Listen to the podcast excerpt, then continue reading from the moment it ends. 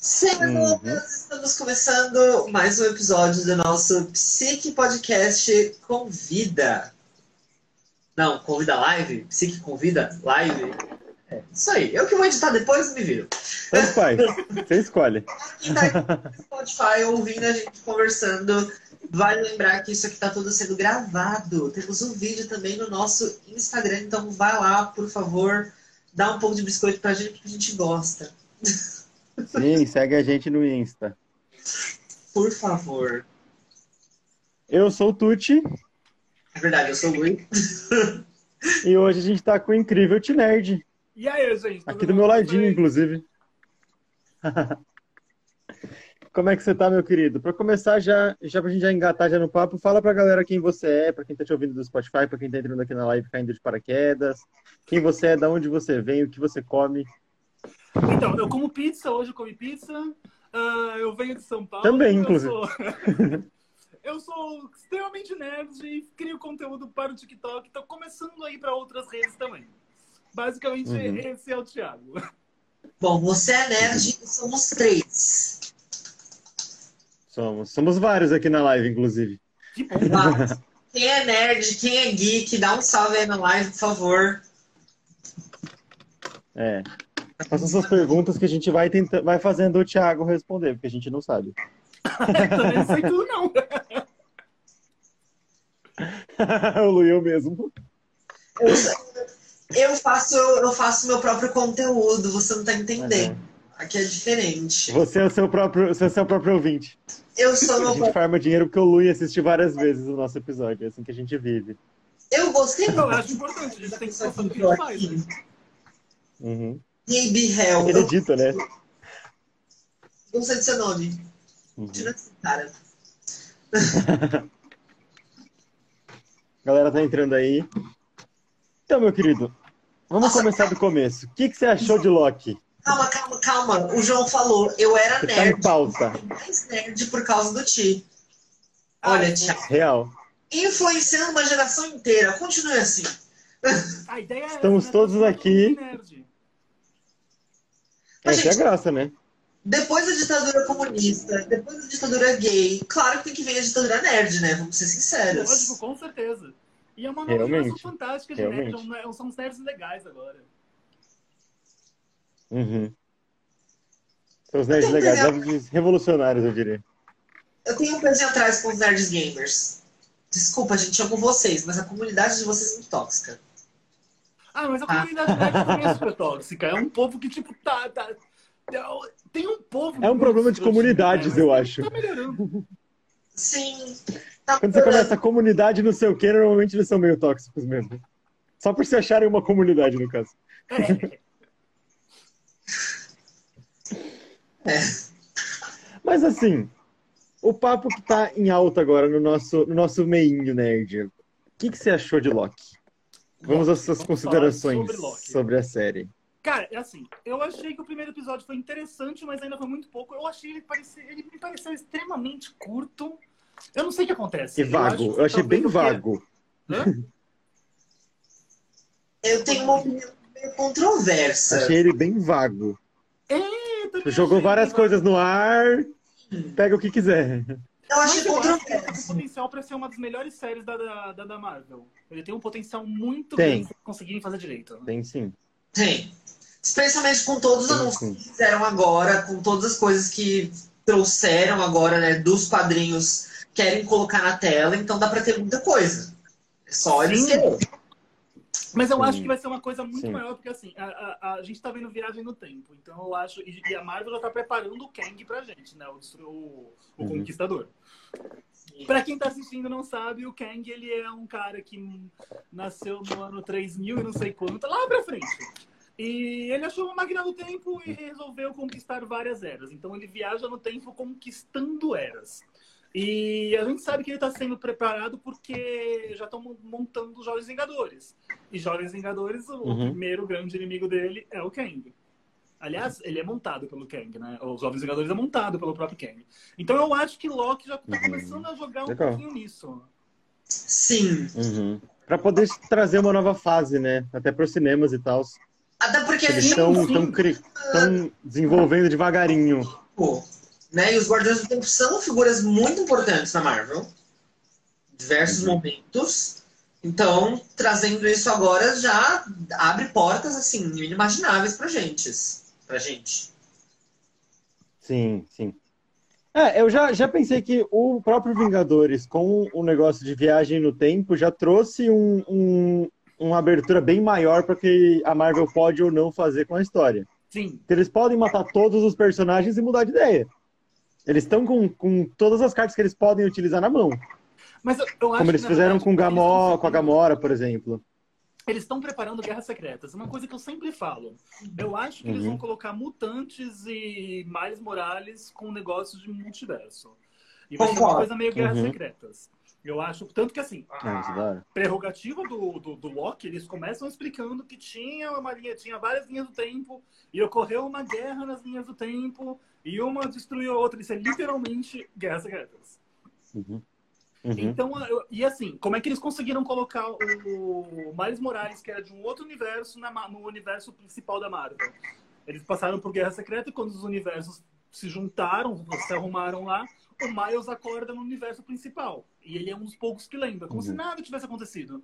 Eu acho que a Marvel vai fazer isso com mutantes. Vai tipo, ah, sempre teve mutante, a gente mexeu no multiverso e nesse Eles estavam lá. Eles estavam lá, a gente só não falava muito deles. Eles estavam lá no não, campo eu deles. acho que vai ser uma coisa de junção de multiverso. Eu acho que eles vão pegar o multiverso da hum... Fox e eles vão fazer como se o, o universo. É, facilita na real, né? Hã? Que já é também... Facilita para eles em questão de roteiro, né? No Homem-Aranha, né? Já é o que as pessoas pensam no Homem-Aranha 3. Então, é isso que eu tô achando que eles vão começar a colocar. Eu acho que eles vão inserir o mutantes assim, eles vão inserir o Miles assim, eles vão inserir um monte de coisa. Inclusive, isso dá chance deles conseguirem pegar um novo Capitão América, um novo Homem de Ferro, um novo Pantera Negra. Porque é, é uma pessoa de outro universo. A gente só pegou eles uh, uhum. se eles sempre fossem aquilo. Eu acho que essa é uma sacada muito boa para eles, eles arrumarem vários personagens que sumiram, ou atores que não querem mais participar. Ou o negócio do Pantera Negra, por exemplo, né? Que ele morreu, né? Não dá pra fazer Sim. mais filme com ele. E, e, é uma coisa, e é uma coisa engraçada. Eu tenho reparado nos quadrinhos que os personagens estão envelhecendo. Coisa que nunca uhum. aconteceu. Ah, uhum. Talvez isso tenha a ver com o universo cinematográfico, porque a gente está vendo que eles estão Porque os atores envelhecem, né? Ah, perdão? Os atores envelhecem, então eles têm que envelhecer os personagens e, em outras instâncias e não é também. Só isso, né? né? Chega uma hora que o ator não vai mais participar do filme. E aí, como é que você faz? Você precisa de outro personagem. Sim. Sim. Então, eu Foi acho meio que, que aconteceu no, no Guerra Infinita, né? Eles cortarem o, o Homem de Ferro e o Capitão América. Não foi só uma questão de, de roteiro e tudo mais, né? Teve uma questão toda burocrática por trás. Eles não quiseram mais fazer, né? um ator caro e tal, não querem nem fazer mais os atores, não querem eles, mais os papéis. Engano, então o... eles moldaram a história para tirar os dois. É, o Downey Jr., se não me engano, ele tinha cansado. E assim, por isso que eu não gostei de Guerra Infinita. Uhum. Todo mundo achou maravilhoso, incrível. Eu achei que ele é uhum. só luta do começo ao final. E o Ultimato, pra mim, sim, ele foi sim. tipo a coisa mais previsível do mundo. Viagem no tempo nos quadrinhos é a coisa mais previsível do universo. E nem Ainda é só isso. Homem-Formiga. Ali. Ele foi mais um encerramento do que. Ele é que nem aquele episódio especial do Power Rangers que junta todos os Power Rangers vermelhos e aí todo mundo fala ah, que episódio legal, mas não é tão legal assim. É gostoso você ver os personagens todos juntos, mas assim, eu vou ser bem sincero, eu é. espero muito mais. Nossa, assim, muito, muito mais. Eu acho que o problema é que quando você coloca muitos personagens junto, você tem que ter o que fazer com todos esses personagens. O Kawan uhum falou Cauã, não sei ler esse nome, moça. É o Cauã. O Ultimato só foi fanservice. É isso, foi fanservice, só. Foi, foi, foi exatamente isso, foi fanservice. Sim, do começo ao fim, do começo ao fim. Ruim. Eu gostei, eu sou o fã que foi servido, mas foi fanservice. É, assim, não é eu não gostei. Qualquer coisa que a Marvel soltar, existe uma chance muito grande de eu gostar. Porque eu li muito uhum. tempo aquilo, eu tô acostumado com os personagens. Mas vou falar que é um filme bom? Não, não é um filme bom. É um filme com muitos efeitos. Assim. o João falou aqui. Calma aí, gente. O João falou aqui: quando a Guerra Secreta lançar, ela vai deixar de ser secreta. Isso é um bom ponto. Depende, João. Só se você não contar pra ninguém. Se você não contar pra ninguém, ela para continuar sendo É. secreta. Vamos assistir nós três e o João e só, pronto. Vai ser secreto entre a gente. Então, é, eu tenho assim. Eu tenho um amigo que é muito crítico com relação a filmes, etc., especialmente filmes de herói. Eu falo pra ele, olha, depende da sua classificação de bom, depende do que você acha que o filme tem que fazer, porque assim, como você falou, não vou dizer Sim. que é um filme ótimo. Eu achei um filme bom. Pra entretenimento. É um filme que cumpre o que ele se propõe a fazer. Ele Isso, chama sim. Guerra Infinita. Tem guerra do começo ao final. Eu acho que ele cumpre o que ele queria fazer. Exato. É bem o que ele fez. É isso, é pra entreter. Tipo assim, ah, tô selado pra E acaba o filme e não acaba a guerra. Tamo aí. Ela continua Exato. infinita. Se você assistir só aquele.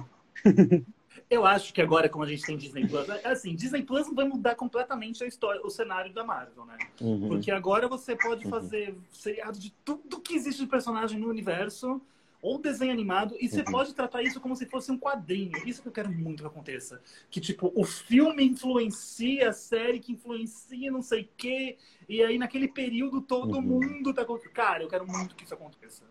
Virar tudo uma coisa só, né? Mais Vira ou menos como unificado. fazendo com o Agentes da Shield.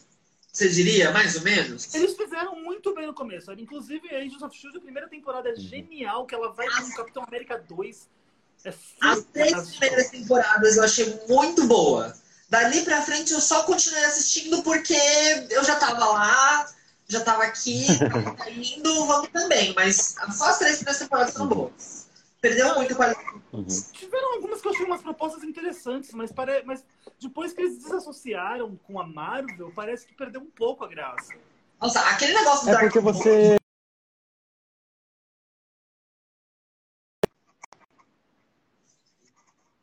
Humanos, cara. Que porcaria que a Marvel fez com esses humanos. Ah, aí. Ah, eu gosto da história dos inumanos, não fala assim. Eu adoro as histórias dos inumanos. O problema, não, é- o problema não é esse. O problema foi toda a parte comercial que eles tiveram pra colocar, Ah, querendo substituir os inumanos pelos mutantes. Uhum. Porque eles não podiam pôr os mutantes. Não, é o mesmo É que ele não é meu, então eu vou fazer outro. É o mesmo problema da Wanda. A Wanda não era Wanda até agora há pouco, ela era Jean Grey. Eu fico Real. extremamente revoltado com isso. Ela tem os poderes da Jean Grey, ela tem o cor de cabelo da Jean Grey, só falta ela falar que o nome dela é Jean Grey, porque, tipo, é- é basicamente Uhum. eles disseram, ah, a gente não tem direitos autorais da Van, da, da Jean Grey, né? Mas a gente, poxa, a Jean Grey é a personagem mais famosa da Marvel. Como a gente faz? Ela é legal, né? Vamos fazer um igual? E, tipo, tinha muitas pessoas que nem sabiam que a Wanda era feiticeira escarlate. Tinha muita gente que Sim. não não associar uma coisa com a outra. Porque ela não era feiticeira, ela é telepata e telecinética, ou seja, ela é a Jean Grey. Inclusive, Não, ela tem os raios vermelhos que nem a Jean Grey. Tanto que a- no- Uhum. quando eles apareceram na, na era de Ultron, a Ma- Maria Hills ela já apresentou desse jeito. Não, ela tem um poder telecinético, tele não sei das quantas, psico, blá blá blá. Então, tipo, já transformaram tudo aquilo em ciência. Uhum. Sim. Não, eu vejo ela, eu vejo ela fazendo uma referência da própria cultura aqui, que ela é o Kakashi, né?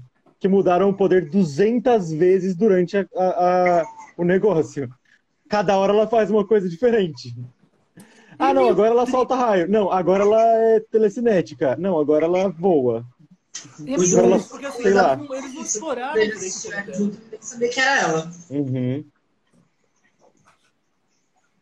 Peraí, que- Real, real. Foi muito bagun... Acho que foi meio bagunçado a história da Wanda até o WandaVision, onde eles, sei lá, meio que consolidaram ela dentro do, do rolê. Não, WandaVision foi fantástico. Eles transformaram a Wanda finalmente em Uhum. Wanda. Aquilo ali é a Wanda que eu conheço.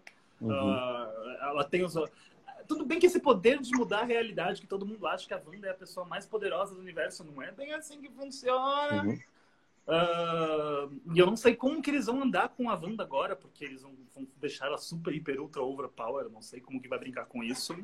É que assim, a Wanda também a gente vai, vale lembrar que desde os quadrinhos ela tem esse problema. Porque a Wanda, ela é literalmente Deus máquina. Então, é- na hora que ela tem que ser poderosa, ela é super poderosa. Quando eles não querem que ela seja poderosa, eles nerfam ela de um jeito. Depois eles vão lá e dão outro buff nela. Tipo, na hora que ca- cada um, cada escritor decide o que fazer com ela, tadinha. Sim, Jogada pra lá e Ó, pra cá. censura. sim. Pera um pouquinho que meus cachorros estão muito loucos aqui. Vocês dois, Bem. nessa hora vocês Tá ficarem brincando? A gente entende. Inclusive, vou fazer um adendo, tá passando Star vs das Forças do Mal, que é um desenho incrível tô atrás do Star. Nerd. Gosto Ah. muito de Star. Também. Eu tô revendo Star porque quero fazer vídeo sobre. Gosto demais. Eu acho que a história de Star é genial, é muito boa. Uhum. O Lui tem um fanservicezinho de Steven Universo, né, Lui? Tá Ah. pro Steven Universo. Eu Só nunca consegui terminar de ver Steven Universe. Eu, muita raiva disso. Porque assim, bom, maravilhoso. Eu tô pensando em Então, eu não consigo. Não, por nada eu não assisti tudo também, não.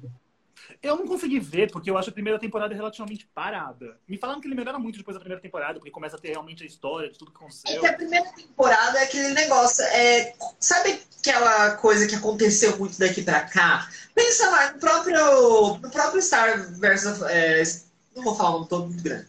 No próprio Star começa sendo vários episódios episódicos, né? Cada episódio é uma coisa. E aí depois, na segunda, na Uhum. terceira temporada, eles engatam realmente numa narrativa, numa trama que conecta cada episódio um com o outro. Então, mas é que. Ah, mas eu acho- eu acho que isso- Segunda temporada, É, eu acho que isso é um negócio até com questão contratual com a Cartoon mesmo. Porque, por exemplo, o Steven teve a primeira temporada que deu muito certo, eles renovaram duas de uma vez. Aí eu acho que dá uma liberdade maior para o pessoal falar, não, então agora eu vou seguir uma, uma, uma coisa até o final da segunda temporada. Porque quando você tem uma temporada só, você tem que ser, tem que ser episódico, porque você tem que vender os personagens. Sim. Sim. Tem que as pessoas gostem de todos os personagens que você tem disponíveis. Eu notei que isso é uma coisa que, tipo, meio que fizeram com todos os desenhos atuais. Porque antigamente Sim. tinha vários desenhos que eles eram episódicos, né? Auto, autocontidos, eles eram assim a vida Começou inteira. assim. Você tinha três temporadas, quatro temporadas, e cada episódio era uma coisa diferente. E aí, de um Sim. tempo pra cá, eu observei que os desenhos eles começaram a ficar assim: começa episódico, e depois eles vão dando uma trama melhor. Entendeu? A Sim, casa a maior parte dos desenhos, dos desenhos atuais são assim. isso. Que, Tuti? A maior parte dos desenhos atuais estão sendo assim mesmo. Raras exceções, mas a maior parte deles. É, É uma coisa também de eles começarem a pegar o ritmo do personagem, né? Tem essa coisa Também. também. também. Eu acho que Até o ritmo da produção em, em si e tudo mais. eu acho até que o público. Eu acho que o público não tá mais assim, tão interessado em episódios né, aleatórios. Entendeu? Se você for pegar, Sim, vai, sim. Operação Show. Teve três temporadas que foi inteiro aleatório. E aí, no Uhum. meio do- da, da terceira temporada, eles começaram a realmente seguir uma história, ter uma trama. Teve depois, eh, na última temporada, que eles foram pro espaço, tinha toda uma pegada com o Pyrolito, que ele era o deus, não sei do que, não sei das quantas. Aliás, Então, mas eu acho que eles se perderam um pouco, é né? reset dele no universo. Só um. Real. É muito boa essa coisa. Mas assim, eu acho que apenas um show, ele se perdeu um pouco na, na própria história maluca que eles foram inventando ali no meio, sabe? Ele era um desenho episódico muito bom, não precisava desse plot todo, sabe? Concordo. Era um Como é, desenho por exemplo, Close Enough, hoje em dia, que é o, o novo desenho do mesmo criador e tal, inclusive na mesma pegada, mesmo desenho, é da Netflix. E ele é completamente episódico e ele vive disso. E assim, pra mim tá ótimo. É, e funciona, mas é o que ele se propõe a fazer também, né? Tem essa coisa. Uhum. Ele se propõe a ser uma coisa. Uhum. Você vê um episódio e não precisa ver o próximo. O Carlos Uhum. falou um negócio que bem legal. A Gumball tá aí, né, cara? Ele falou que, o- que o público do Steven cresceu junto com, isso- com o desenho, né? Então você vai crescendo, Uhum. você vai ficando maduro. Porque, nossa, Steven Universo foi o que? Uns 5 anos? Acho que foram cinco temporadas isso. É, Acho foi que... uns 5 anos. Faz tempo pra caralho. Eu comecei a assistir Steven Universo, eu devia ter uns 14 para 15 anos. Né? Parei de assistir quando terminou no ano passado, retrasado, já tava com mais de 20. Então, tipo, Sim. você vai amadurecendo junto com o desenho, sua cabeça vai mudando junto com o desenho.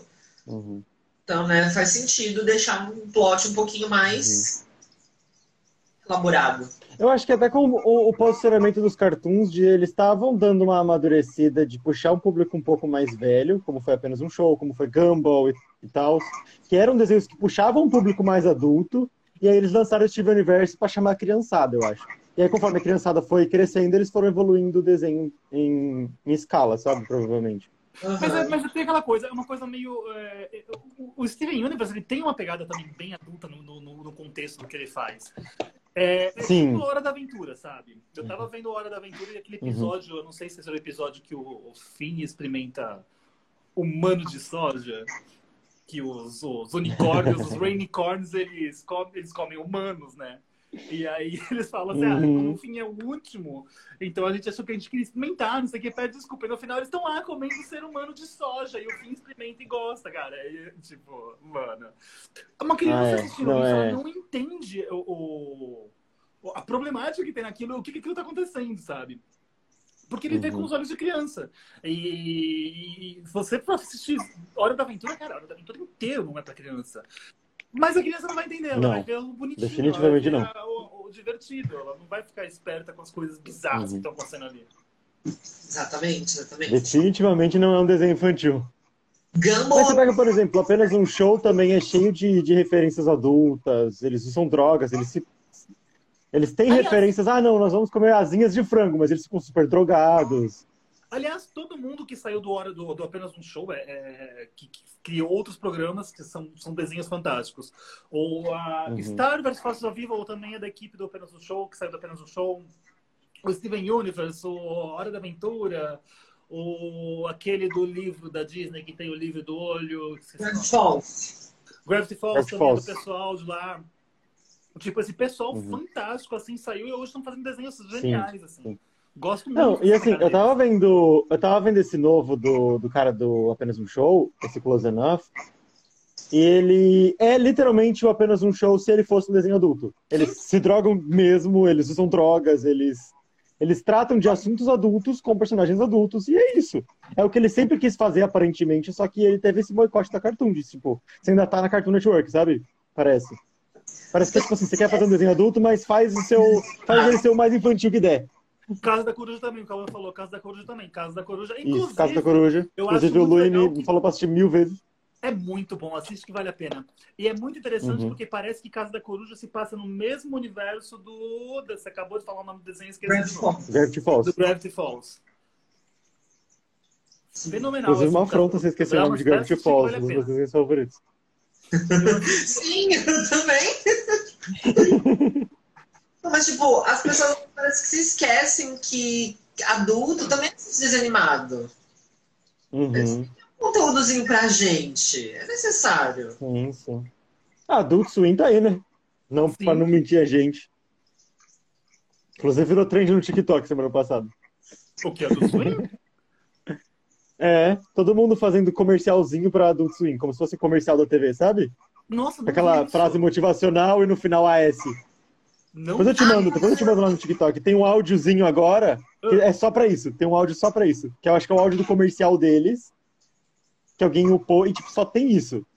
É frases motivacionais do nada AS em algum lugar aleatório. Nossa, que é logo do Adult Swim, né? Com aquelas, aqueles colchetes. Não Infinitos, reparei. infinitos vídeos. Pra mim não chegou nenhum. Depois eu te mando, Mas essas coisas de trends raramente chega pra mim. Muito raro chega pra mim. Gente dançando, É a galera te marcando em conteúdo nerd. Pra mim é mágico. A galera te marcando em conteúdo nerd quebrou só for you. ah, cara, eu gosto muito do TikTok. Eu acho que o TikTok ele tem uma. Ele tem um. O algoritmo dele ele escolhe muito bem o que você quer ver. Não é tudo que você vai gostar, lógico, mas eu acho que ele consegue separar uhum. bastante isso. E. Uhum.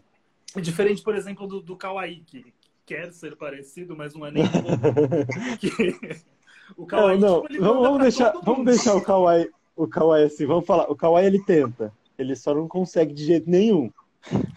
Concordo, sim. O, sistema da... o que segura a galera no TikTok é o sistema da For You. E eu não vi isso em rede social nenhuma. Nenhuma. Do jeito que o TikTok faz, nem... Do jeito que ele faz, 90% do que passa na For You você gosta, né? Aqui no Instagram é insuportável o Reels. Eu não, eu não tenho interesse nenhum nos vídeos que, que o Reels me passa. Primeiro que só passa de gente famosa. Não, então, o, o Instagram ele não tem essa, esse, essa pegada, né? Ele quer que você veja quem você quer e foda-se o resto todo da internet. Sei como você abre o Reels no celular. Eu juro que eu nunca vi o Reels do Instagram. Nunca. Ah, eu também não tá perdendo nada, Luí. Não tá perdendo nada. Ele vai te mandar só o que todo mundo deu, deu like e é isso. Vai ser umas quatro pessoas dançando, umas três pessoas fazendo umas piadas do TikTok e é isso. Ai, não, eu vi gente reupando o vídeo do TikTok e fica até aquele TikTok passando tipo, na tela, assim, sabe? Não, muita gente faz. Eu tô reupando os vídeos. Eu, eu tô colocando meus vídeos todos uhum. do TikTok pra cá. Eu não gosto do Instagram. Uhum. Raramente uso o Instagram. O Instagram, para mim, ele é uma ferramenta muito interessante mas extremamente falha, porque ele só copia tudo de todo mundo, uhum. mas não copia direito. É tipo que nem Laura Serafim, uhum. Parabéns! real, real. Concordo, 100%. Real, o, o, o Instagram, ele perdeu a vibe, né? Ele, eu sou da época que o, os comerciais do Instagram eram... Ai, se você gosta de postar fotos de comida, que é o seu lugar, sabe? Era isso, né? Esse era o comercial deles, tá ligado? E aí hoje em dia. É que assim, o TikTok ainda não tá valorizado tanto que, que deveria. TikTok não dá dinheiro. Pra, pra comércio. É pra comércio. É assim, pra, você, pra, você, conseguir ganhar dinheiro uhum. com o TikTok, você precisa ter muito seguidor. Muito, muito tipo, seguidor. muito seguidor. Já Levar pra outra plataforma né? também, né? Hã? E levar esses seguidores para outras plataformas também. Porque, por exemplo, um amigo nosso, ele tem muitos seguidores no TikTok, ele fala, tem muita publi que eu perdi por não ter 10k no Instagram ainda. E ele é gigantesco no TikTok. Nossa, então. eu tenho vários amigos, várias pessoas que eu conheço que tem milhões de seguidores e no TikTok não tem nem 10, no Instagram não tem nem 10. É que é formato, o formato é muito uhum. diferente. Uhum. O, o, TikTok, você segue qualquer um, porque você não sai da For You, então dane se você tá seguindo aquela pessoa ou não. Então, uma coisa que o pessoal fala, você é famoso no TikTok. Amigo, ser famoso no TikTok é a mesma coisa do, que você ser famoso na tua casa. Não faz a menor diferença. real, real. Tem e... um ou outro que você vê que se destaca muito fora da, da casa, da, da bolha, né? Que é o caso da, da Babilônia, que é nossa amiga, por exemplo, ela lançou o programa dela no nosso canal, dava bastante visualização. Tipo assim, o Instagram dela tem bastante visualização, mas é um conteúdo nichado. Ela fala mas sobre TDI e tal, é um conteúdo nichado. nichado. Todo lugar tem esse uhum. conteúdo nichado, senão não vai pra frente. Uhum. Não, e a gente até, até falava uh, que, tipo, antes do Reels, se você pega qualquer vídeo do TikTok e coloca fora do TikTok, ele vira chacota. Sim. A galera pega pra fazer bullying ou alguma coisa assim. Nossa, aliás, vocês estão vendo o que tá Hoje em dia tá um pouco menos. Vocês estão vendo o que tá acontecendo no Twitter agora? Não vi o que que tá rolando. Tem um molequinho que fez um vídeo, um vídeo ridículo, um molequinho querendo se achar porque compra na Zara. E aí o Twitter uhum. tá aquela coisa do Twitter ter o ódio externo. do Twitter ser o Twitter. Tão, tão maligno, moleque, eu não poder Acho que nem Chernobyl chega perto do Twitter. Quê? Nem Chernobyl chega perto do Twitter. É, a gente tentou ter um Twitter, a gente teve por cinco minutos, deu uma treta, a gente saiu do Twitter, fingiu que nunca teve. Eu gosto muito do Twitter. O problema do Twitter é que as pessoas estão com os nervos à flor da pele e cada vez está pior e as pessoas estão querendo atacar todo mundo. Ninguém quer conversar, ninguém quer ficar de boa. As pessoas só querem já briga no Twitter. Isso uhum. tá bem complicado. Não, o problema do Twitter, na real, é que a galera decidiu que lá vai ser onde eles vão brigar, né? Vamos arrumar então, treta, não, não é Twitter. Isso é povo do Facebook. Isso é povo do Facebook. Facebook é que o povo do Facebook não quer mais o Facebook, né? Foi pro Twitter. Antigamente não era assim. Porque ninguém mais quer o Facebook, né? Hã? Ninguém mais quer o Facebook, eles têm que ir para outro lugar. Não é nem que isso. Gente, eu não entro no Facebook há tanto tempo. Eu não tenho Facebook há muito tempo. Sua vida é muito melhor por isso, te garanto. Concordo. Sim. Tem menos boomers na minha internet agora. Eu ainda tô no Twitter, né? Então tem bastante lá ainda. É, não, a gente pode. A gente pode de boomer. O Carl ainda falou aqui, o tia, o tia ele mora no, no Twitter. Eu moro muito no Twitter, eu gosto demais do Twitter. Twitter é um lugar. Uhum. Eu acho que o Twitter é o único lugar que eu consigo realmente interagir com as pessoas. Eu não gosto de responder DM aqui. Eu não gosto de responder DM uhum. em lugar nenhum, porque eu não tenho tempo. Mas lá no Twitter, se alguém comenta, eu consigo ver e eu consigo comentar de volta, sabe? Uhum. Ah, então, eu gosto do sistema de, de repost do Twitter, eu gosto do sistema da plataforma, eu não gosto de como as pessoas usam a plataforma. É. Então eu deixo meio pra lá. Concordo. Porque dá, dá muito. É, muito, muita, muito Maria Fifiu do Twitter pra mim, sabe? Ah, tá rolando briga aqui, comente sobre isso. Ah, tá rolando briga ali, comente sobre isso. Virou trend o quê? A briga de não sei quem. Ai, não sei quem fez não sei o que lá. Ele é muito um negócio de fofoca, né? Se você não é. usa ele, ele para produção de conteúdo, ele é uma rede social de fofoca. Você dá a sua opinião sobre alguma coisa que está acontecendo. Tem coisa interessante que você pode fazer com o Twitter, mas é, o Twitter é uma, uma ferramenta esquisita. Hã? Eu particularmente uso o Twitter de jornal. Então, para tipo de informação rápida, ele é muito bom. Uhum. Sim. É, mudando 100% de assunto, essa é uma pergunta que eu achei bem legal. O João perguntou. É, pergunta para vocês: vocês acham que a arte de ler quadrinhos está morrendo? Não. Viu bastidores da série Superman e o Neil Gaiman comentou sobre, e não me, se não me engano. Eu acho que a arte de ler quadrinho nunca nasceu para ela poder morrer. Aí? Aqui no Brasil, as pessoas leem muito pouco quadrinho. Eu lembro uma vez que eu estava ah, vendo. Sim. No Brasil, sim. Eu, tava, eu lembro que eu estava vendo uma coisa, o pessoal estava falando que é incrível quando você lança um filme de. Um filme de algum livro, pode ser um livro de 1510. Por exemplo, o, Gambi, o Gambito da Rainha. Ó. O Gambito da Rainha é isso? Uhum. Acho é, que é isso, né? Os Gambitos da Rainha. Isso. Quando lançaram a porcaria do, do, do seriado, as vendas do, do, livro estouraram loucamente. Marvel tá aí fazendo os filmes mais bem, mais bem é, que mais arrecadaram e, e, você não vê o pessoal indo comprar quadrinho. Pois é. As vendas do quadrinho. Sim. E eu acho que isso tá. E, e, assim, o que eu tenho reparado fazendo conteúdo é que as pessoas não fazem ideia de como ler quadrinho. Elas até querem, elas não sabem como começar, elas, uhum. porque Marvel e DC você não sabe por onde começar, e é difícil porque para você começar a ler Marvel e DC você tem que se jogar e ponto. Olha, e assim, eu particularmente, eu gosto muito de ler quadrinho, leio bastante, mas eu leio quadrinhos mais independentes do que esses das grandes editoras, porque também é muito confuso.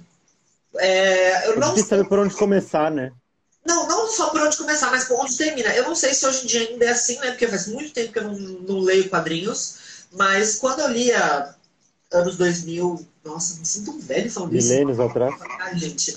Mas anos 2005, 2007, quando eu comecei a ler quadrinhos, oh. sempre tinha um negócio. Ai, é, essa história termina na edição 75 do Aquaman.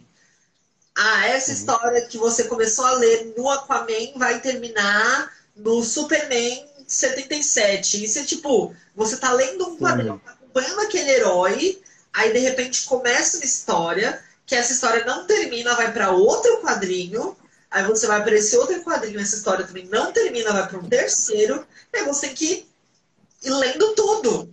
Como? Ah, foi assim que eles farmaram dinheiro infinito, né? Mas eu perco, eu tenho uma mente limitada. Eu leio, eu, hoje em uhum. dia eu tô lendo mais para criar conteúdo mesmo, Marvel e DC. Teve muito tempo que eu fiquei sem ler Marvel e DC, assim. Mentira. DC eu leio muito Vertigo. Vertigo eu leio tudo. Uh, uhum. Eu leio muito Image Comics, porque é o que você falou, quadrinho independente, mais independente, sabe? Mais indiezinho, uhum. porque geralmente tem um começo, um meio e um fim. E a história não é muito deturpada, porque é uma coisa que eu sempre falo. Problemas de Marvel e DC. Muito, muito, muito capitalista e muito comercial. Sim. Tudo é sobre dinheiro. Tudo é sobre dinheiro. O pessoal fala, ah, você viu é, como que é? Vingadores versus X-Men. É uma das piores sagas que fizeram no universo. E é exatamente Vingadores X-Men. E assim, é uma saga importante. Tipo, é uma saga que mudou um monte de coisa no quadrinho. Só que foi uma saga uhum. criada para sincronizar os inumanos do, do, cinema com os inumanos do quadrinho, para eles trocarem o lado dos mutantes. Foi uma saga criada para eles tentarem limpar a barra da Wanda, porque a Wanda estava nos Vingadores. Foi uma saga para eles separarem os mutantes de todo mundo, porque agora os mutantes eram da Fox, então eles precisavam separar. Tanto que, assim, depois que de, de, de Vingadores X-Men, os X-Men tinham, tipo, vários títulos virou três, porque eles, ah, é dinheiro, a gente agora a gente não tem direitos autorais dos X-Men, então a gente não precisa produzir coisa boa.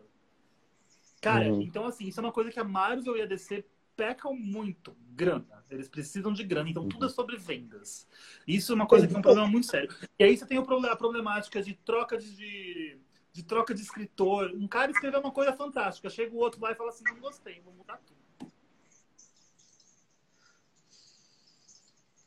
É, é. Não, isso, é, isso, é muito, isso é muito de coisa de empresa grande. Mas eu acho que não só no caso do, da Marvel e do DC. O próprio Steven Universe Future foi uma chacota para a série inteira. Ah, mas tem uma explicação. A Rebecca Sugar ela falou sobre isso. Eu vou defender. Eu amo defender. Ela queria fazer mais dinheiro. Não, Você pega não o filme do. Breaking Bad, o filme do Breaking Bad, ele só aconteceu porque o, o cara do Breaking Bad queria fazer outras coisas e eles falaram, tá bom, você faz outra coisa, mas primeiro faz um filme do Breaking Bad. Não, não, vou defender. Amo e defenderei. A Rebecca Sugar, ela falou que o objetivo do Universo Future era pra. Porque assim, infelizmente, Steven Universo foi cancelado por causa de homofobia. Não sei se vocês sabem dessa história. É, para aqueles que estão ouvindo, assistindo e não sabem do que se trata, no Steven Universo, no Steven Universo tem duas personagens, a Ruby e a Safira, que elas são um casal. As duas são mulheres, então, por consequência, é um casal lésbico. E isso pegou muito mal em diversos países. Rússia, China, vários outros por aí, acabaram censurando o desenho, e aí a Cartoon chegou na Rebeca e falou, olha, a gente acha muito legal isso que você está querendo fazer, mas não vai rolar. Não dá para fazer. Uhum. E ela ignorou o que a Cartoon disse e fez mesmo assim. E aí, por causa de todo esse backlash, a Cartoon chegou e falou: Olha, minha filha, você tomou sua decisão, então já era, não vai ter mais. Só que aí ela conseguiu negociar para eles pelo menos deixarem ela fazer o fim. Tanto que, se vocês forem perceber, logo depois do casamento, já começou a saga Diamond Days, que foram cinco episódios, que foi o fim do Steven Universo. Foi tudo corrido, né? Foi tudo corrido. Ela falou que era para ter tido muito mais coisa entre Com aquilo. certeza, com certeza.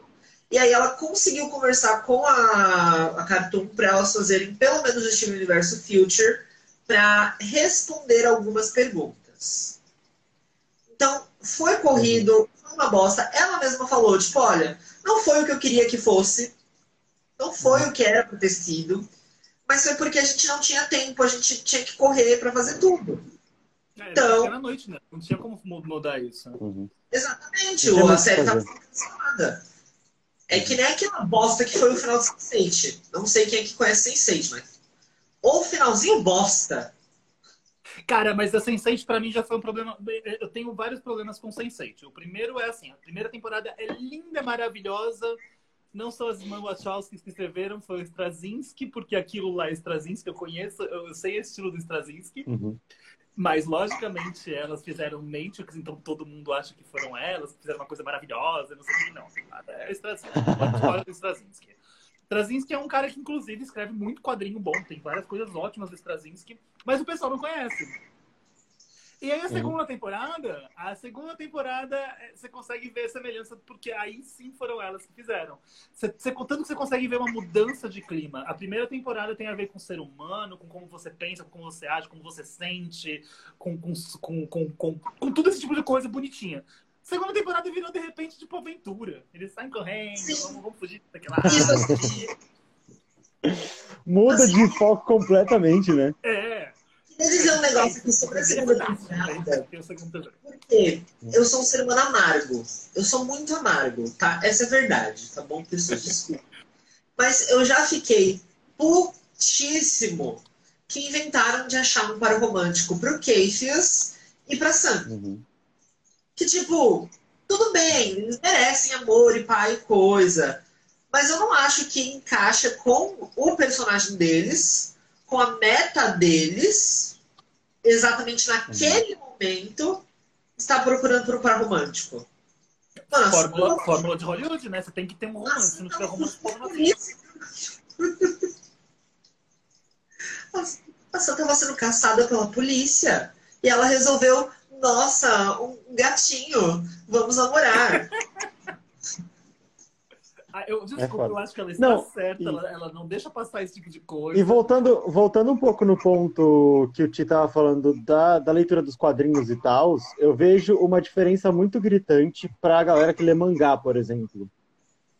Porque você vai pegar, por exemplo, um quadrinho da Marvel. Eu mesmo tentei, uma época, quando eu era mais novo, ler os quadrinhos da Marvel. Eu fui na banca, comprei um e falei, vou continuar daqui para frente. Só que daqui para frente eu já não estava mais entendendo, porque daqui para trás tinha muitos outros e outros e outros e outros que eu ia ter que acompanhar para poder chegar nesse ponto. Sabe? Então, ele é muito uma coisa liga na outra, e aí se você não tá desde o começo, você se perde. O que eu recomendo para as pessoas é, eu não sei tudo de quadrinho, ninguém sabe, porque se alguém virar para mim e falar assim, eu li tudo, eu vou falar duas coisas. Primeiro, você tá mentindo, ou segundo, você é louco. Ah, mas nem o escritor não sabe tudo do quadrinho. Pouquíssima gente sabe. Então, uma coisa que eu sempre re recomendo para as pessoas é, uhum. quadrinho você não tem que se preocupar em ler ordem Marvel e DC, lógico. Você não tem que se preocupar uhum. em ler em ordem cronológica. Como é que você faz? Você vai pegar uhum. uma saga que você acha interessante e vai ler. Ah, mas eu não vou entender uhum. nada. Tudo bem, é assim que funciona. Você viu lá, vamos lá. Você, você, tá você não vai entender nada a partir daquele ponto. E tem a Jean Grey. Aí você gosta da Jean Grey e fala, poxa, que interessante, ela foi a Fênix. Como é, que, como é que foi a história da Fênix? Aí você vai ler a história da Fênix. Poxa, que interessante, tem a história de não sei o quê. Então daí você vai ler outra história. E é assim que você tem que ler Marvel. E Aí você vai criando pouco, essa... Pouco, você vai lendo as coisas. Essa assim, eu comparo, eu comparo uhum. ler quadrinho da Marvel e DC como conhecer uma pessoa. Você não sabe nada daquela pessoa que você conhece. E conforme ela vai te contando umas histórias, você vai aprendendo sobre ela e aí vai juntando os pedaços. Eu sei tudo? Cara, tem muita coisa que eu não sei. E uma das coisas fantásticas. Vai pegando um flashback aqui, um flashback errado. ali, né? Não tem muita coisa que eu não sei. Eu gosto uhum. muito de quadrinho que tem um começo, um meio e fim. Marvel e DC meio uhum. É por isso que eu pulei pro mangá em vez do quadrinho, sabe? Porque o mangá Porque o mangá, todos eles têm começo, meio e fim. Ah, nem todos têm fim. A maior parte, né? Naruto não. Nem Naruto nem One Piece, mas... Mas eu você part... sabe aonde você vai. Eu tenho um problema com essas coisas que vão para sempre. Eu não gosto. Tanto que eu lembro que quando o Gravity Falls acabou, eu tinha uma amiga que a gente assistia tudo juntos. E ela reclamou, tipo, uhum. nossa, não acredito que acabou, podia ter estendido mais, podia ter mais coisa. Eu falei, podia, mas teve um fim, é bom. Histórias têm começo, meio e fim. Quando você uhum. começa a empurrar as coisas com a barriga por causa de dinheiro, elas estragam loucamente. O que tem de seriado que, que eles empurram com a barriga porque já vai fazer. É tipo X-Men. X-Men foi se isso. Você, se você for ver, é, o Boruto, por exemplo, é um inferno perto do que foi Naruto. É, Naruto foi maravilhoso, você pega Boruto, que é do filho dele, não tem nem 10% dos fãs antigos assistindo. Não, não vi Boruto. Porque ele, eles realmente copiam. Não, não nem, nem vejo, não tá perdendo nada. Desculpa aí, fãs de Boruto, não tá perdendo nada. João que falou, né, sobre isso. Eles, eles literalmente copiam a mesma história dessas séries sem fins. Aí quando você vê HQ, vira série, e aí tem uma série de quadrinhos que não acabamos porque ficamos explorando, explorando, explorando, explorando. E a gente se perde. É isso. Uhum. Mas assim, se você tá realmente empenhado em ler algum quadrinho, meu, meu conselho é meu, assim, Lucas, leitor, escolhe uma linha que você quer e vai nela. Dali você decide também se você quer ou não acompanhar essas outras histórias. Porque também você tem essa opção de tipo, ah, essa história termina em outro quadrinho. Se você não quiser saber o que aconteceu naquela história específica, segue a vida, filho. A vida. Ah, foi o que eu fiz com One Piece. O One Piece eu acompanhei um arco só. Falei, esse arco é muito legal, vou assistir esse arco. Comprei os mangás e tal, segui o arco. Falei, tá bom, daqui pra frente eu vejo outro arco eu que eu quiser lá pra frente. Eu faço isso com tudo da Marvel DC. Eu amo X-Men, adoro X-Men, uhum. porque X-Men é assim. Eu comecei a ler quadrinho de verdade por causa do X-Men, né? Então, tipo, tá aqui dentro. Uhum. Mas que, tipo, hoje em dia não é uma coisa que me faça tanta diferença ler heróis. X-Men é, tipo, tá. É, é meu, meu showdozinho. Mas mesmo assim, eu também não vejo uhum. tudo. Tem, tem época que é horrível, que a história tá muito ruim. É filler. Tá quadrinho. Aí você pula. Aí você pula. É filler. é filler. Teve uma época Fazer que, né? X-Men, quando os X-Men ainda. A Disney não tinha comprado a Fox, eu parei de ler completamente uhum. X-Men, por quê? Porque tava ruim. Tava, tipo, ruim pra caramba. Por quê? Porque eles não queriam uhum. fazer pro, dar dinheiro pra Fox. Então o que a gente faz? A gente diminui o número de quadrinhos, a gente coloca uma história bem genérica. Uhum. E o que, você achou do final do, do X-Men da Fox? O, o último que lançou pela Fox, que é o que a Mística morre, esqueci o nome do filme. Uma bosta. Eu achei ele péssimo, achei um péssimo roteiro e uma péssima construção. Mas não, não, tô falando o último que eles puderam fazer, sabe? Mas eu acho que assim, a grande maioria dos filmes dos X-Men são muito ruins. Muito. Eu gosto muito do primeiro, eu acho o primeiro muito bom. Inclusive, a gente deve tudo a ele por causa dos filmes de heróis. Se não fosse por ele, uhum. a gente não teria esse monte de filme de herói. Uh, uhum. O segundo eu acho ok. E aí, no terceiro para frente, existe um problema muito grande, que é uma coisa também que me, irrita, que me irritou no, no, nos Vingadores. Eles descobriram uhum. os efeitos especiais porque agora eles têm dinheiro. Então o filme não é mais sobre a história, é sobre os efeitos especiais. E aí X-Men foi exatamente isso por todo o tempo, assim. Isso é uma coisa uhum. que me incomoda em tudo que é filme de herói. Cara, é super legal você ter uma coisa de, de, de luta e efeitos especiais e tudo mais. História é importante. História faz as pessoas pensarem. Só que o ah, você vê o Falcão e o Soldado Invernal foi incrível. Foi genial, e não tem tantos efeitos especiais maravilhosos, incríveis. Ele tem os efeitos especiais quando é necessário e a história é a história. Eu juro que eu não dava uma moeda por Capitão, o Falcão e Soldado Invernal. Mas depois que eu, e eu falei, não, depois que eu assisti. é bom. A mensagem foi bonita, foi muito é bem contado. Eu gostei. Eu não é gosto de personagem que tem a ver com exército, porque no mundo real, no mundo fictício, exército não é gente boa.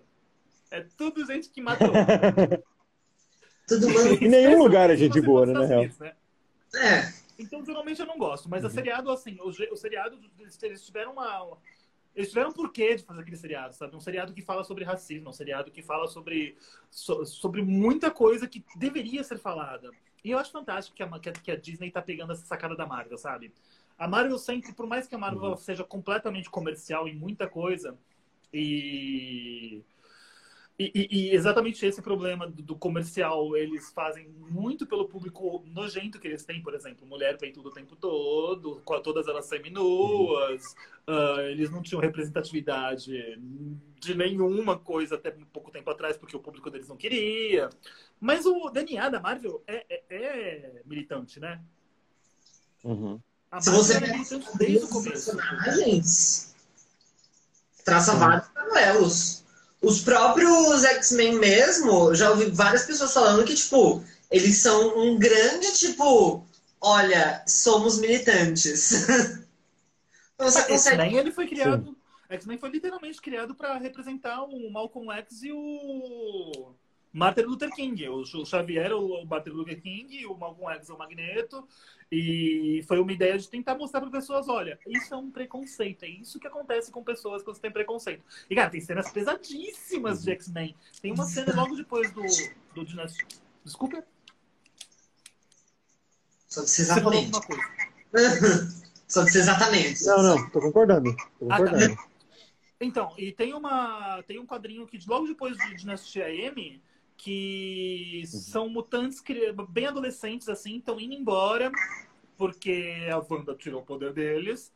E aí um monte de fanático religioso tá com uma bomba no caminho, no, no, no, no ônibus que eles estão e mata todo mundo. E isso acontece na vida real.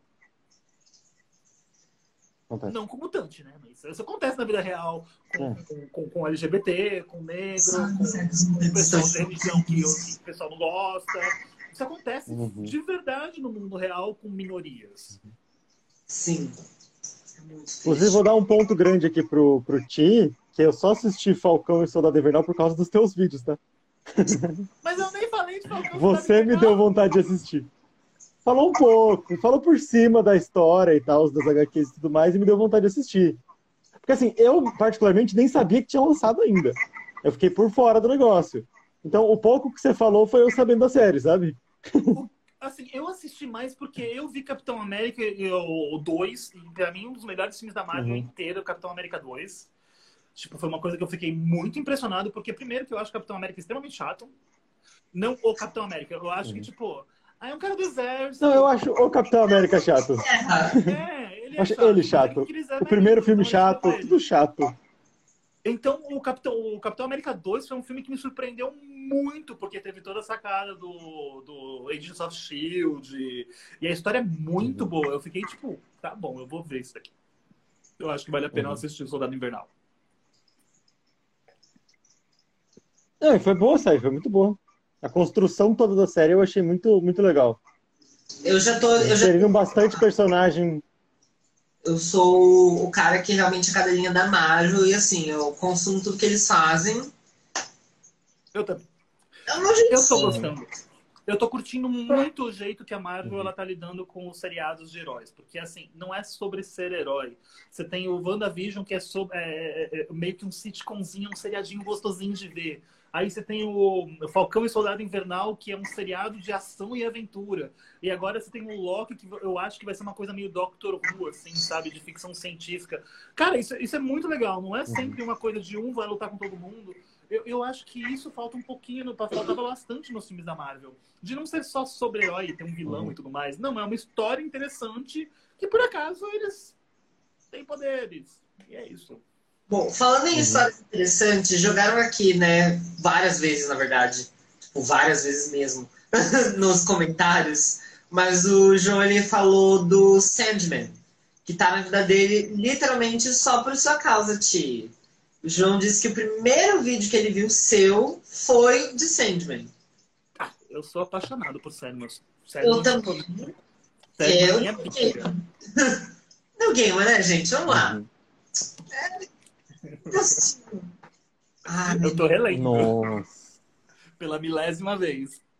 Então, eu uhum. acho assim, Sandman, eu realmente acho que é uma história, como você falou, que é uma história muito interessante, que os personagens tem poderes, tipo. Né, não é exatamente o foco principal, toda essa questão de guerra, de poder, fazer coisas extraordinárias, não. Tem toda uma história ali. É um negócio assim, muito profundo. Que falta história de hoje. Sandman, tipo, na verdade, o Sandman ele é tão profundo que eu, eu tenho um certo medo enorme de, de, do que eles vão fazer na televisão, né? Tanto que o Neil Gaiman, o Neil Gaiman ele se recusou a criar, uhum. fazer o seriado do Sandman por muitos e muitos e muitos anos exatamente por isso. Porque ele não tem a fórmula hollywoodiana. Ele não tem um vilão, não existe um romance, não existe nem jornada de herói. Até existe a jornada de herói, mas é uma jornada de herói e, e, que não é num personagem, é na história, porque o, o, personagem principal é a história. Então é meio bizarro você conseguir colocar isso no cinema. Então eu tenho muito medo de como ficar o seriado. Sim. É, é o que a gente tem quando a gente. Quando alguma coisa que a gente gosta muito é adaptada também, né? Não só o, a questão do Sandman, mas a gente tem muitas coisas da Netflix que eles pecaram muito para fazer, por exemplo, né? Nossa, Netflix lá. Por exemplo, o filme do Death Note, que foi. Né? O filme do Death Note, por exemplo, que a gente não comenta aqui, a gente não fala muito alto, né? Mas Vamos falar que não foi agradável para ser, pra ser leve. Eu acho que a Netflix ela anda pecando muito nos seriados dela. Eu acho que eles estavam uhum. querendo colocar muito conteúdo e não se importaram com, com a uhum. qualidade. Sim, não, mas você sabe, por exemplo, aquele Alice in the Borderlands que lançou há pouco ah, tempo? Ah, Alice in the Borderlands foi legal. Mas você sabe que ele era um, um, um, mangá que foi cancelado, que virou um anime que também foi cancelado porque era ruim, e aí eles falaram, não, então vamos fazer uma série. Por que não? Por que não pegar uma coisa que não, deu certo em mangá, em anime? Ninguém gostou no mundo. Acho que é, vai ser barato, eu acho, sabe? Deve ser um bagulho assim, vai ser barato de produzir, barato de comprar, porque ninguém quer mesmo. O Netflix ele precisa melhorar muito, porque agora com o Disney, o Disney tipo, enchendo os seriados com muita grana e a HBO, ele vai sair do mercado uhum. se ele não melhorar. Não, sair do mercado não vai, mas eu acho Sim. que ele vai perder muita gente perder muita visualização, né? Mas assim, um negócio que eu acho que eu acho engraçado é vocês falando assim, por exemplo, ah, com o Disney Plus a gente vai ter uma nova fase da Marvel e tal, e vai ser um negócio legal. Eu sou da época que a galera falava, putz, a Marvel com... a, a Disney comprou a Marvel, será que vai dar certo? Cara, eu nunca tive essa preocupação. É Disney. Ah, não, não foi uma preocupação uma pessoal, mas era um negócio que, que rolava muito. Mas foi um negócio real, assim, foi um negócio pesado. Cara, você tá entendendo que a Disney Plus, você não tem só Marvel ali, né? Eles compraram os direitos autorais de Aliens e Predador. Eles têm os direitos uhum. autorais do, do League of Legends para quadrinhos. Que, aliás, eu não sei nem como que o League of Legends tem outro tá no Netflix, porque, se eu não me engano, o direito autoral do League of Legends é da, da Marvel, pra você ver. Você tem o universo do, do Star Wars, você uhum. tem. Uhum. que mais que eles têm? Uh... Não, o que eles fizeram com Star Wars foi, foi muito foda. Não, não só em quesito fazendo, de, um de marketing. com essas coisas. Você tá fazendo um ótimo trabalho com Star Wars. Gente, calma. Nada a ver com nada, mas isso foi um comentário muito bom. Mas as pessoas gostam de série ruim, gente. Eu assisto Flash até hoje, por exemplo.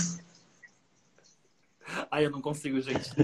Eu tentei assistir essas coisas do Arrowverse, mas eu acho o Arrowverse tão mal feito.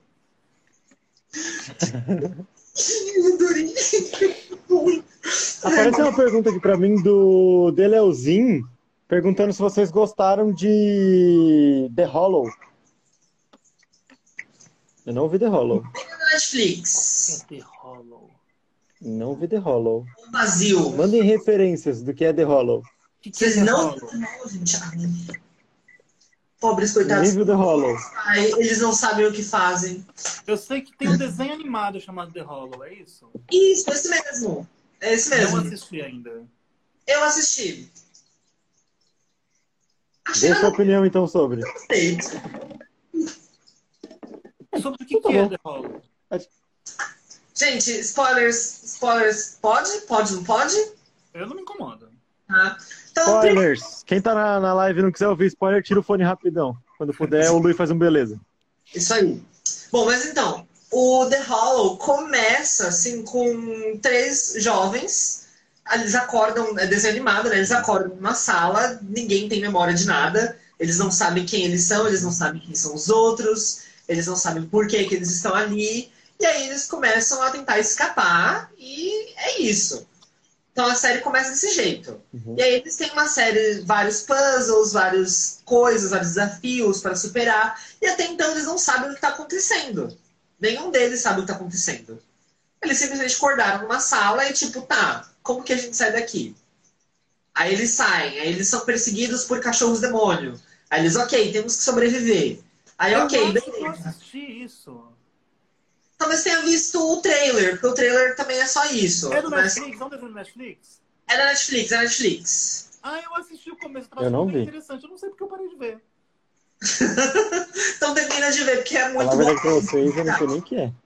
Bom, então eu não vou dar spoiler, já que o Ti talvez termine de ler, não, né? Não, spoiler, não posso dar spoiler. spoiler. Bom, então eles acordam assim nessa situação meio merda, só tentando sobreviver. Literalmente eles só estão tentando sobreviver.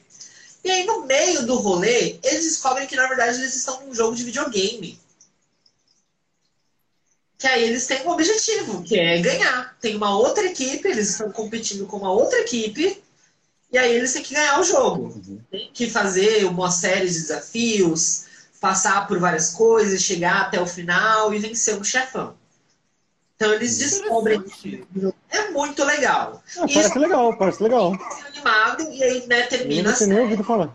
A gente até vê eles assim, em pessoas, né? Tipo, ah, ganhamos a.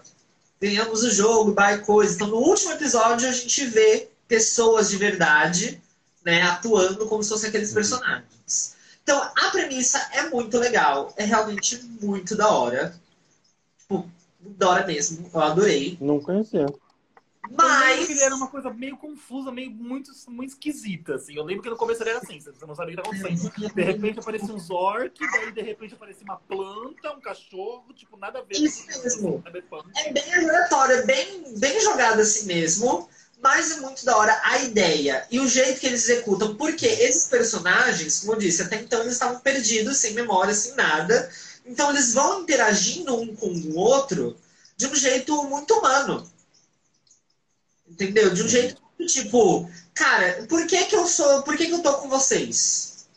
Chega até uma hora que um deles se desgarra do grupo porque ele fala, tipo, eu não sei por que que eu tô jogando, por que que eu tô com vocês. Por que que a gente tá aqui tentando sobreviver juntos? Eu não preciso de vocês. Ele sai andando. Tipo, eu acho muito válido. Vamos ser sinceros. A gente acorda numa sala, nós três. A gente nem se conhece, nem sabe quem que é quem. Por que, que eu vou ficar andando com vocês?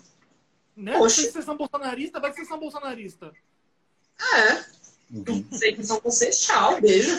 Eu seria esse moleque na vida real. Julgo ele, entendeu? Uhum. Fez certinho. Um, um, anime que eu assisti. Um anime que eu assisti há um tempo atrás foi aquele Japão Submerso. E eu adorei, da Netflix. Chama Japão Submerso, e é literalmente isso, o Japão afunda e as pessoas estão lá e elas têm que se virar para sair do Japão, que afundou. Ele é uma ilha e foda-se, ele afundou. É isso. Tá afundando, e aí eles têm aquele grupo de pessoas e tal. E aí as pessoas falam, não, eu não quero ir pra esse lado porque eu acho que pra, pra cá é melhor. Eu vou pra tal cidade, vocês vão pra tal cidade. E se separam mesmo, e é isso. Não, a gente tem informações de que tal lugar é melhor. Tal lugar é melhor. Se tá separam e é assim, você, você pega nos personagens até aquele ponto. E você nunca mais sabe deles, tá ligado? Eu gosto disso, de tipo. Eles constroem, tipo, você consegue criar um laço com uma, uma gama de personagens, e aí, tipo assim, eles separam e foda-se, a gente vai seguir esse personagem aqui que é o que a gente quer, é a história que a gente quer contar, e o resto você não fica sabendo se sobreviver ou não. E é isso. E é uma série, eu vou falar, tipo assim, é um anime que não é feliz. Assim, tem acho que morte em todos os episódios. Se não todos, tem um ou dois que não tem. E ele tem começo, meio e fim, é muito bom. Recomendo muito. Assista o Japão Submerso. É tipo, não se apega ao Curtindo, personagem. pra assistir de uma vez. Apega, é tipo Game of Thrones. Não, não se apega a nenhum ninguém. personagem, nem no principal, não se apega a ninguém. Ele é muito bad vibes, assim. Ele passa 90% do tempo são os personagens na bad de ter alguém morrido. É tipo Grey's Anatomy, então. é, que, é que Grey's Anatomy as pessoas vão morrendo por, porque acaba o contrato, né? É assim que Grey's. Anatomy, ele, Essas ele séries assim, muito compridas. Ele, ele exemplifica um seriado que já devia ter morrido, mas as pessoas continuam vendo não porque é bom, sim porque elas já gostam tanto do personagem que se o personagem passar o, dia, Uhum. o episódio inteiro falando blá, blá, blá, blá, blá, blá, blá, as pessoas vão assistir. Tem, um- tem um TikTok muito bom sobre Grey's Anatomy, que é um cara tipo assim: Ai, amiga, eu comecei a assistir Grey's Anatomy. Sabe aquele cara? Uhum, sei, ele morre. Nossa, mas eu nem te falei quem é. É, mas morre. Ah, mas tem aquele outro cara, você gostou? Gostei, então ele morre. eu, tipo, mano. Não, é bem isso, é bem isso. 150 milhões de temporadas. E assim, não tem mais história. Aliás, a partir da terceira temporada, que era quando eu assisti ainda, eu parei de ver porque já não tinha mais história. Faz todo sentido. Na primeira temporada começa a tiazinha lá pegando esse médico. Aí eles largam, esse médico pega essa outra tiazinha e essa daqui pega o amigo dele. O problema é que é o seguinte, depois de Uhum. três temporadas, todo mundo já se pegou. E eles continuam trocando o tempo todo. Gente, o mundo real não funciona assim. Se eu Olha. perder meu ex, eu não vou querer ver a cara dele de novo. Eu não sei os lugares onde você anda, assim, mas. Entre os meus amigos é mais ou menos assim mesmo. Não tá bom. Mas eles se pegam, eles não namoram. As pessoas do Grey's Anatomy namoram, tipo, casam, daí ela termina e aí ela, depois ela separa e vai pegar a melhor amiga pra continuar pra casar. É tipo, você conhece a pessoa há 150 milhões de anos, você não vai se apaixonar por ela agora. Uhum. Isso não acontece.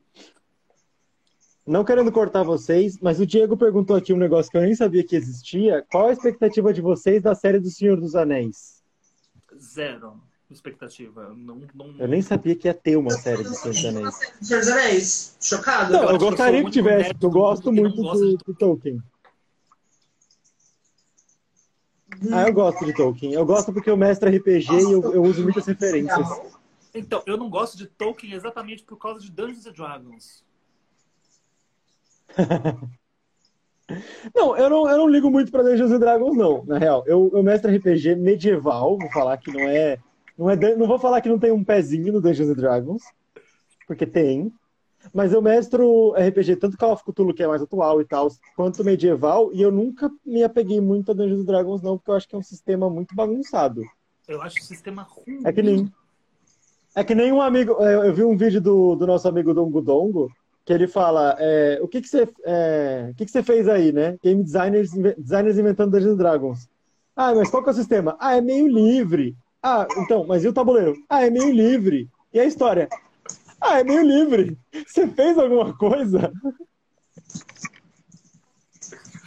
Eu não sou muito Real, fã de Dungeons and assim, Dragons, não. é Eu uma acho que Dungeons and Dragons é, é um- é- é muito hack and slash, sabe? Uhum. Todo mundo só quer dar porrada no outro. É um sistema criado pra você brincar de dar porrada.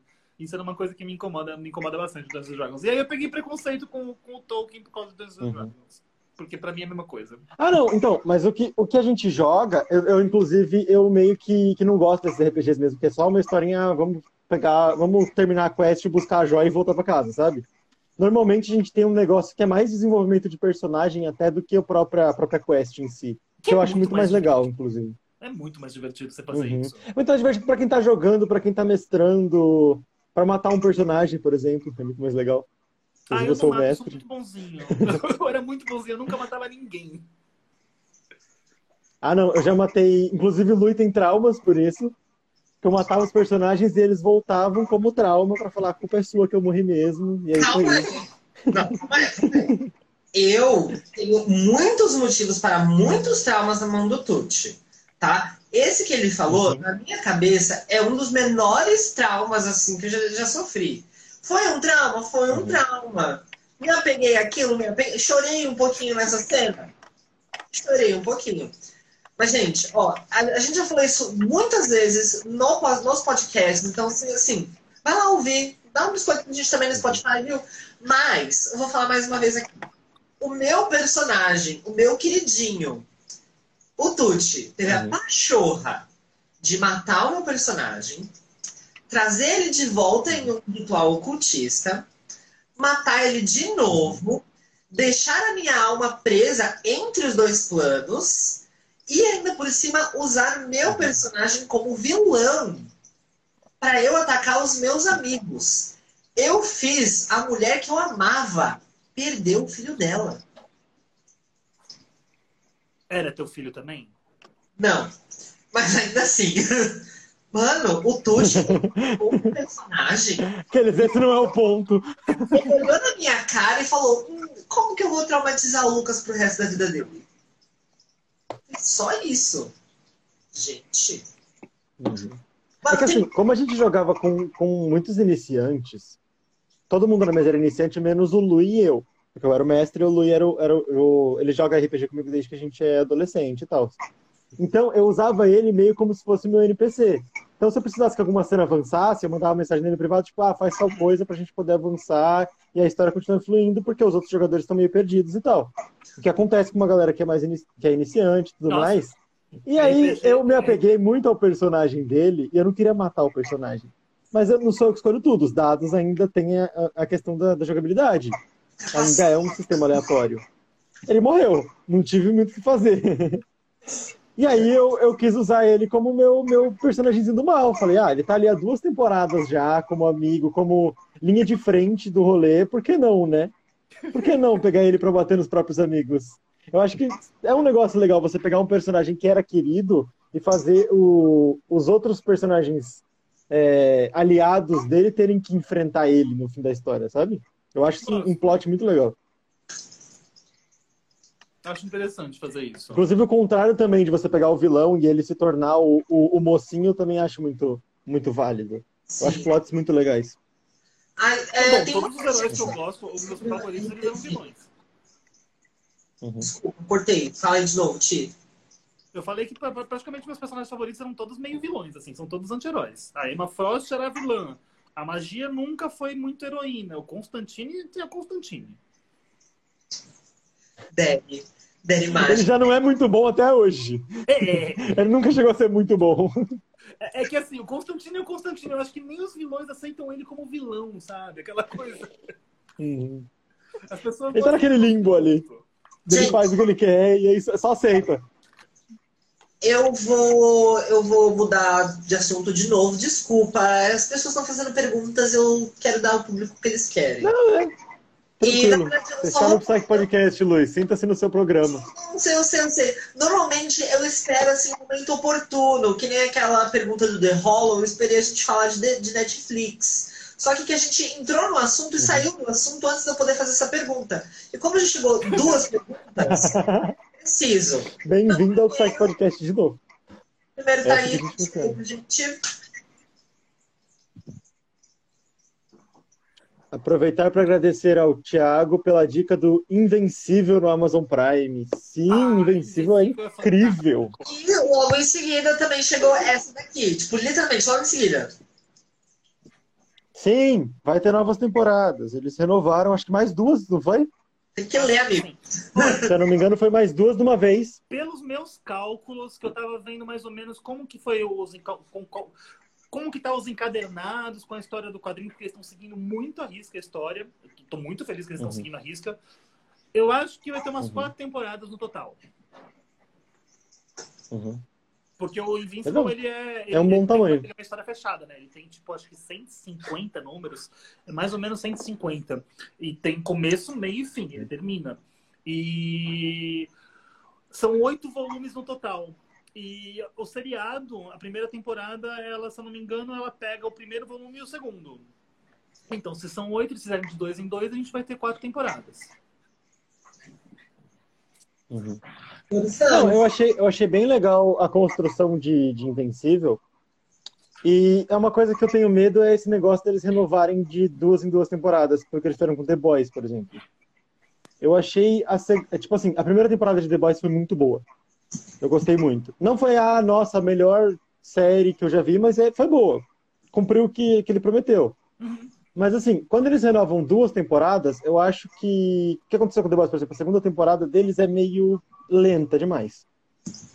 Porque Opa. você já tem a, certeza de ter a terceira temporada. Então você não precisa fazer com que a segunda seja tão necessariamente um plot foda. Ou seja, uma temporada que você vai falar, nossa, essa é a melhor temporada, sabe? Sentido, você já tem a certeza de que vai ter a terceira. É, tipo assim, eu mesmo não conseguia, não, não aguentei a segunda temporada inteira de The Boys. Eu assisti é, mastigando. Ah, eu, eu demorei eu tanto pra ver o último episódio que, que, que eu, nem, eu, nem, lembrava que eu não tinha visto. Um dia eu fui assistir o último episódio e falei assim, uhum. que termina The Boys? Daí eu lembrei que eu nunca tinha assistido. Eu também achei assim que ela então, deu uma. E a terceira temporada eles vão ter que ter aquele plot de novo pra poder renovar, sabe? Que é mais um negócio de da indústria do que do que o próprio querer fazer o conteúdo como foi a primeira temporada, sabe? Porque a primeira temporada, querendo ou não, você tem que vender o seu produto como se ele fosse o mais foda de todos. Lógico. E aí, tipo assim, como eles já tinham duas temporadas renovadas, a segunda ela foi lenta. Eles... Parece que eles pegaram tudo que era, é, era maçante e lento na série e botaram na segunda temporada, entendeu? Pra poder, tipo, na terceira fazer um plot. Porque a segunda temporada de The Boys ela foi bem, bem lenta. Tem várias coisas. É... Eu li um pouco dos quadrinhos, tem várias coisas que eram um pouco mais pra frente, eles puxaram pra trás. Que é, então, é, que, assim, né? é aquele eles, arco que, tipo, coisas que são mais, mais, mais chatinhas, sabe? É que eles fizeram do Sempre The Boys, tem. eles pegaram os quadrinhos e transformaram em versão infantil para colocar na televisão, né? Porque o quadrinho é mil vezes mais uhum. pesado. E uhum. não tem nem como eles chegarem no quadrinho. Eu acho que tipo, não existe nenhum programa de televisão que, seja, que, que, que faria o que tem nos quadrinhos. Uhum. E tem uhum. aquela coisa muito importante do quadrinho que é, nos quadrinhos eles têm poderes. E eu acho que talvez isso tenha faltado no, no na, na série, porque eles não são os boys. Eles são os bães. É, tipo, não tem problema nenhum com você, cara. Se uns tapa na cara, você morre. E no quadrinho não, no quadrinho eles são os fodão. E eu acho que a segunda uhum. temporada ela peca um pouco nisso, porque, tipo, é um monte de ser humano inútil que não serve pra porcaria nenhuma, que não vai conseguir matar os caras. Então não faz muito sentido. Fica meio arrastado. Uhum. Eu achei, eu achei que, tipo assim, é, como a gente criou aquele hype de que, ah, eles já sabem do composto, eles já sabem o rolê todo, eles vão ter poderes na segunda temporada. A gente já tinha isso pré-estabelecido, eu acho, né? E aí é, foi, foi, uma, foi demorando e demorando e demorando. Mas assim. E aí desapegou, sabe? Agora na terceira temporada eles têm poderes, mas é que. Ah, então, é que a terceira temporada, né, necessariamente tem que ser muito boa, senão não renovam de novo, né? Esse é o negócio, entendeu? Não, mas assim, eu acho que esse, esse, é o meu medo, por exemplo, com o Invencível de já terem renovado duas temporadas. Eu queria. Tipo assim, a primeira foi muito boa, assim como The Boys foi aquele estouro que você falou, nossa, foi muito bom.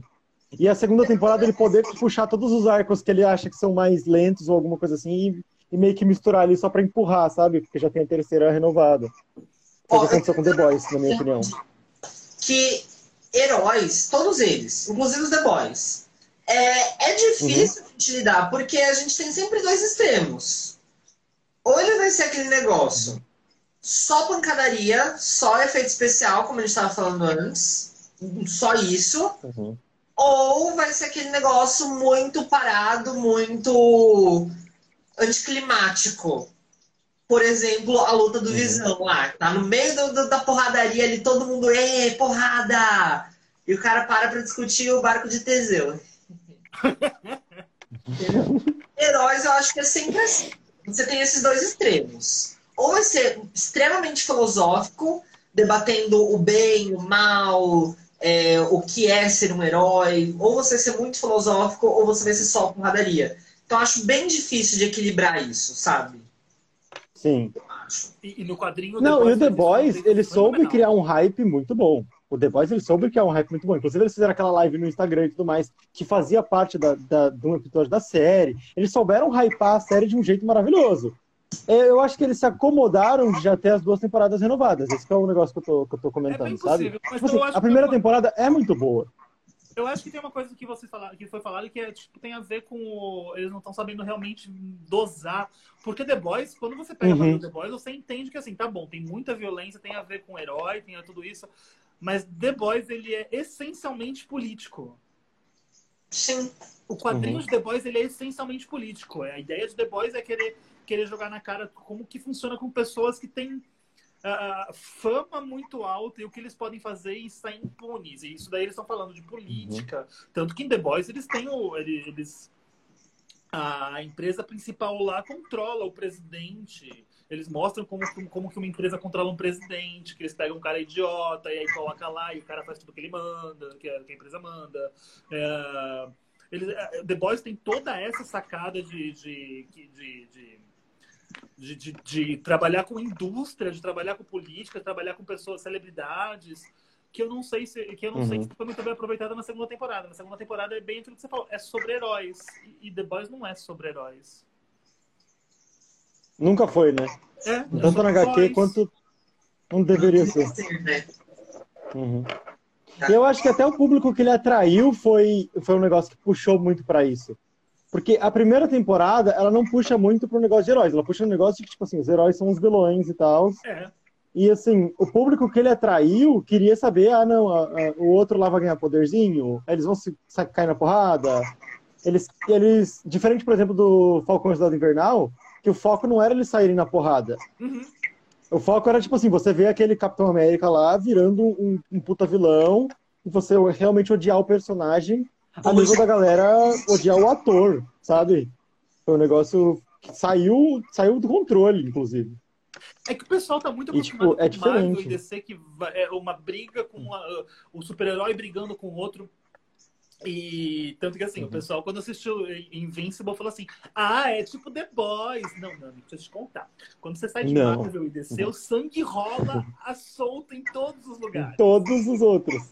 É, Marvel e DC é kids, gente. A gente tá falando de quadrinho pra gente grande agora. É. é Marvel e DC. Marvel e DC é pra você assistir com a sua avó. O outro é pra você assistir sozinho em casa. É.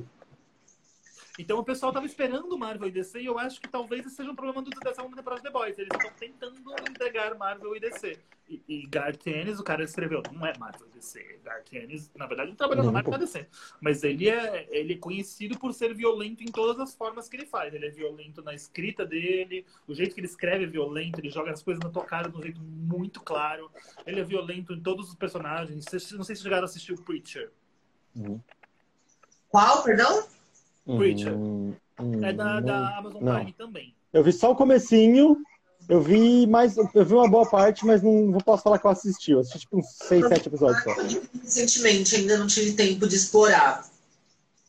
Então, o, Preacher não foi. Eu vi, que ele, eu vi que ele é muito. Ele parece ser muito bom, mas eu, eu desandei, assim, sabe? O quadrinho é melhor que a série. Eu gosto do negócio mais rápido. Mas assim, o que eu ia falar é o seguinte: se o pessoal acha que The Boys é violento, assista Preacher que é do mesmo cara que fez The Boys. Ah, sim. Por isso é mil vezes mais violento, infinitamente mais violento. Sim.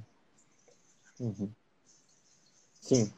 Mas eu acho que assim, a Amazon ela tem toda uma amenizada e ela viu que a galera realmente gostava da, do, do, sangue rolando, e é isso. Foi o diferencial do The Boys, no fim das contas. Eles tentaram dar uma aliviada, mas mesmo assim, o diferencial foi a galera saindo no soco e chorrando sangue. Eu acho que, inclusive, o Invincible teve essa liberdade de ser exatamente igual aos quadrinhos, porque o The Boys anteriormente mostrou que tipo, a galera gosta disso mesmo, você não precisa amenizar. Acho que ele criou um terreno ali, sabe? Uhum. É que é muito legal. que foi, né? O João aqui, The Witcher, disfarce, né? The Witcher serve, é bom também. Não é ruim, não. Só não, não, não tá no. Mas não é ruim, é bom também, The Witcher. O jogo, Ah, eu não curti vi a The série. Eu achei que o The Witcher, ele- eles não, não, não foram muito bons do jeito que eles contaram a história, mas eu não achei ruim. Uhum. Ah, eu não vi, não vi a série, eu vi o jogo, então não posso Você opinar. não muito. viu a série? A série não, eu vi só os, os games. Nossa, eu fiquei impressionado como que o Henry Cavill tá perfeito como, como o Geralt. Mas, Tá calma, perfeito. ele Faz a voz, é perfeito. Ele é tonto. Não, mas eu, mas eu fiquei impressionado que a voz dele é igualzinha do cara do jogo. Igualzinho. A cara dele ficou Ah, não, igual. eu vi as artes, ele realmente é muito igual o cara do jogo. Sim, a muito cara Realmente. Deixou Já a cara. Yennefer eu me decepcionei muito. Quem? A Yennefer eu me decepcionei muito com a atriz que eles pegaram. Uhum. Não sei quem é. Não, eu, eu só vi a arte dele mesmo, é tudo que eu sei da série, na real. Assiste, vale a pena. Ele a vestido de Witcher, é o que eu sei. A série tá Tá boa? É, vou, dar, uma- vou, dar, uma- vou, dar, uma- olhadinha, assim. Vale a pena. É bom trocar essas, essas referências, assim. Não sair daqui assistindo um monte de coisa, todo mundo. Ótimo. The Hollow, todo mundo vai assistir The Hollow, sim. Já que a gente voltou pra Netflix, agora a pouco, daqui a pouco. já que a gente voltou à Netflix, eu queria Uhum. falar só de uma coisa que falaram há muito tempo atrás. Eu não vou nem achar quem foi, desculpa, pessoa anônima, não vou poder dizer seu nome. Mas vocês viram sobre Sweet Tooth? Não assisti o Sweet Tooth Assisti, inclusive terminei agora há pouco. Acabei Ah, de terminar. O Bico Doce, né? Eu tô Bico num doce. momento que eu não quero doce. ficar triste. Eu sei que a história do Sweet Tooth é bem triste. Então, a Netflix, como sempre, né? Tá Romantizou o rolê. Romantizou o rolê. É, romantizou um pouquinho, eu senti isso. Como você falou, eu Deu uma esperava, aliviada. eu esperava mais, não vou dizer que não. Achei uma série muito boa. Mas é aquele negócio, a gente tem que, eu pelo menos acredito que a gente tem que aprender a separar o material de origem da adaptação. Porque em comparação, Jura? Eu, eu Não, então, é, é diferente. Eles, eles sempre tentam ter uma pegada mais leve. Eu sinto isso com a Netflix. Até, Eu até por isso o meme da- das adaptações. Eu me incomodo muito quando você tem uma obra e eles tentam passar pra televisão adaptação. Eu detesto adaptação. Pra mim, se a coisa é boa, Uhum. você tem que fazer igual. Ah, mas aí quem Igual, não é adaptação. vai sim. Que foi o que aconteceu, por exemplo, com Deuses Americanos. O Deus Americanos é um dos meus livros favoritos. Primeira temporada é genial, é igualzinha ao livro, é bem parecido. Segunda temporada, muito ruim, tem nada a ver com o livro, mudaram a história inteira, inventaram um monte de coisa nova. Terceira temporada cancelaram. Por quê? Porque é uma bosta. Você não vai fazer, por exemplo, Neil Gaiman. A, genialidade do Neil Gaiman é o Neil Gaiman. É a fala dele, é o que ele escreve. Esse é o meu problema com o Sandman. Se eles não pegarem e copiarem cada fala do quadrinho, a série vai ser ruim. Vai. Concordo. Tem Ah, É, literalmente, você tem um negócio pronto. Não tem como ser mais fácil.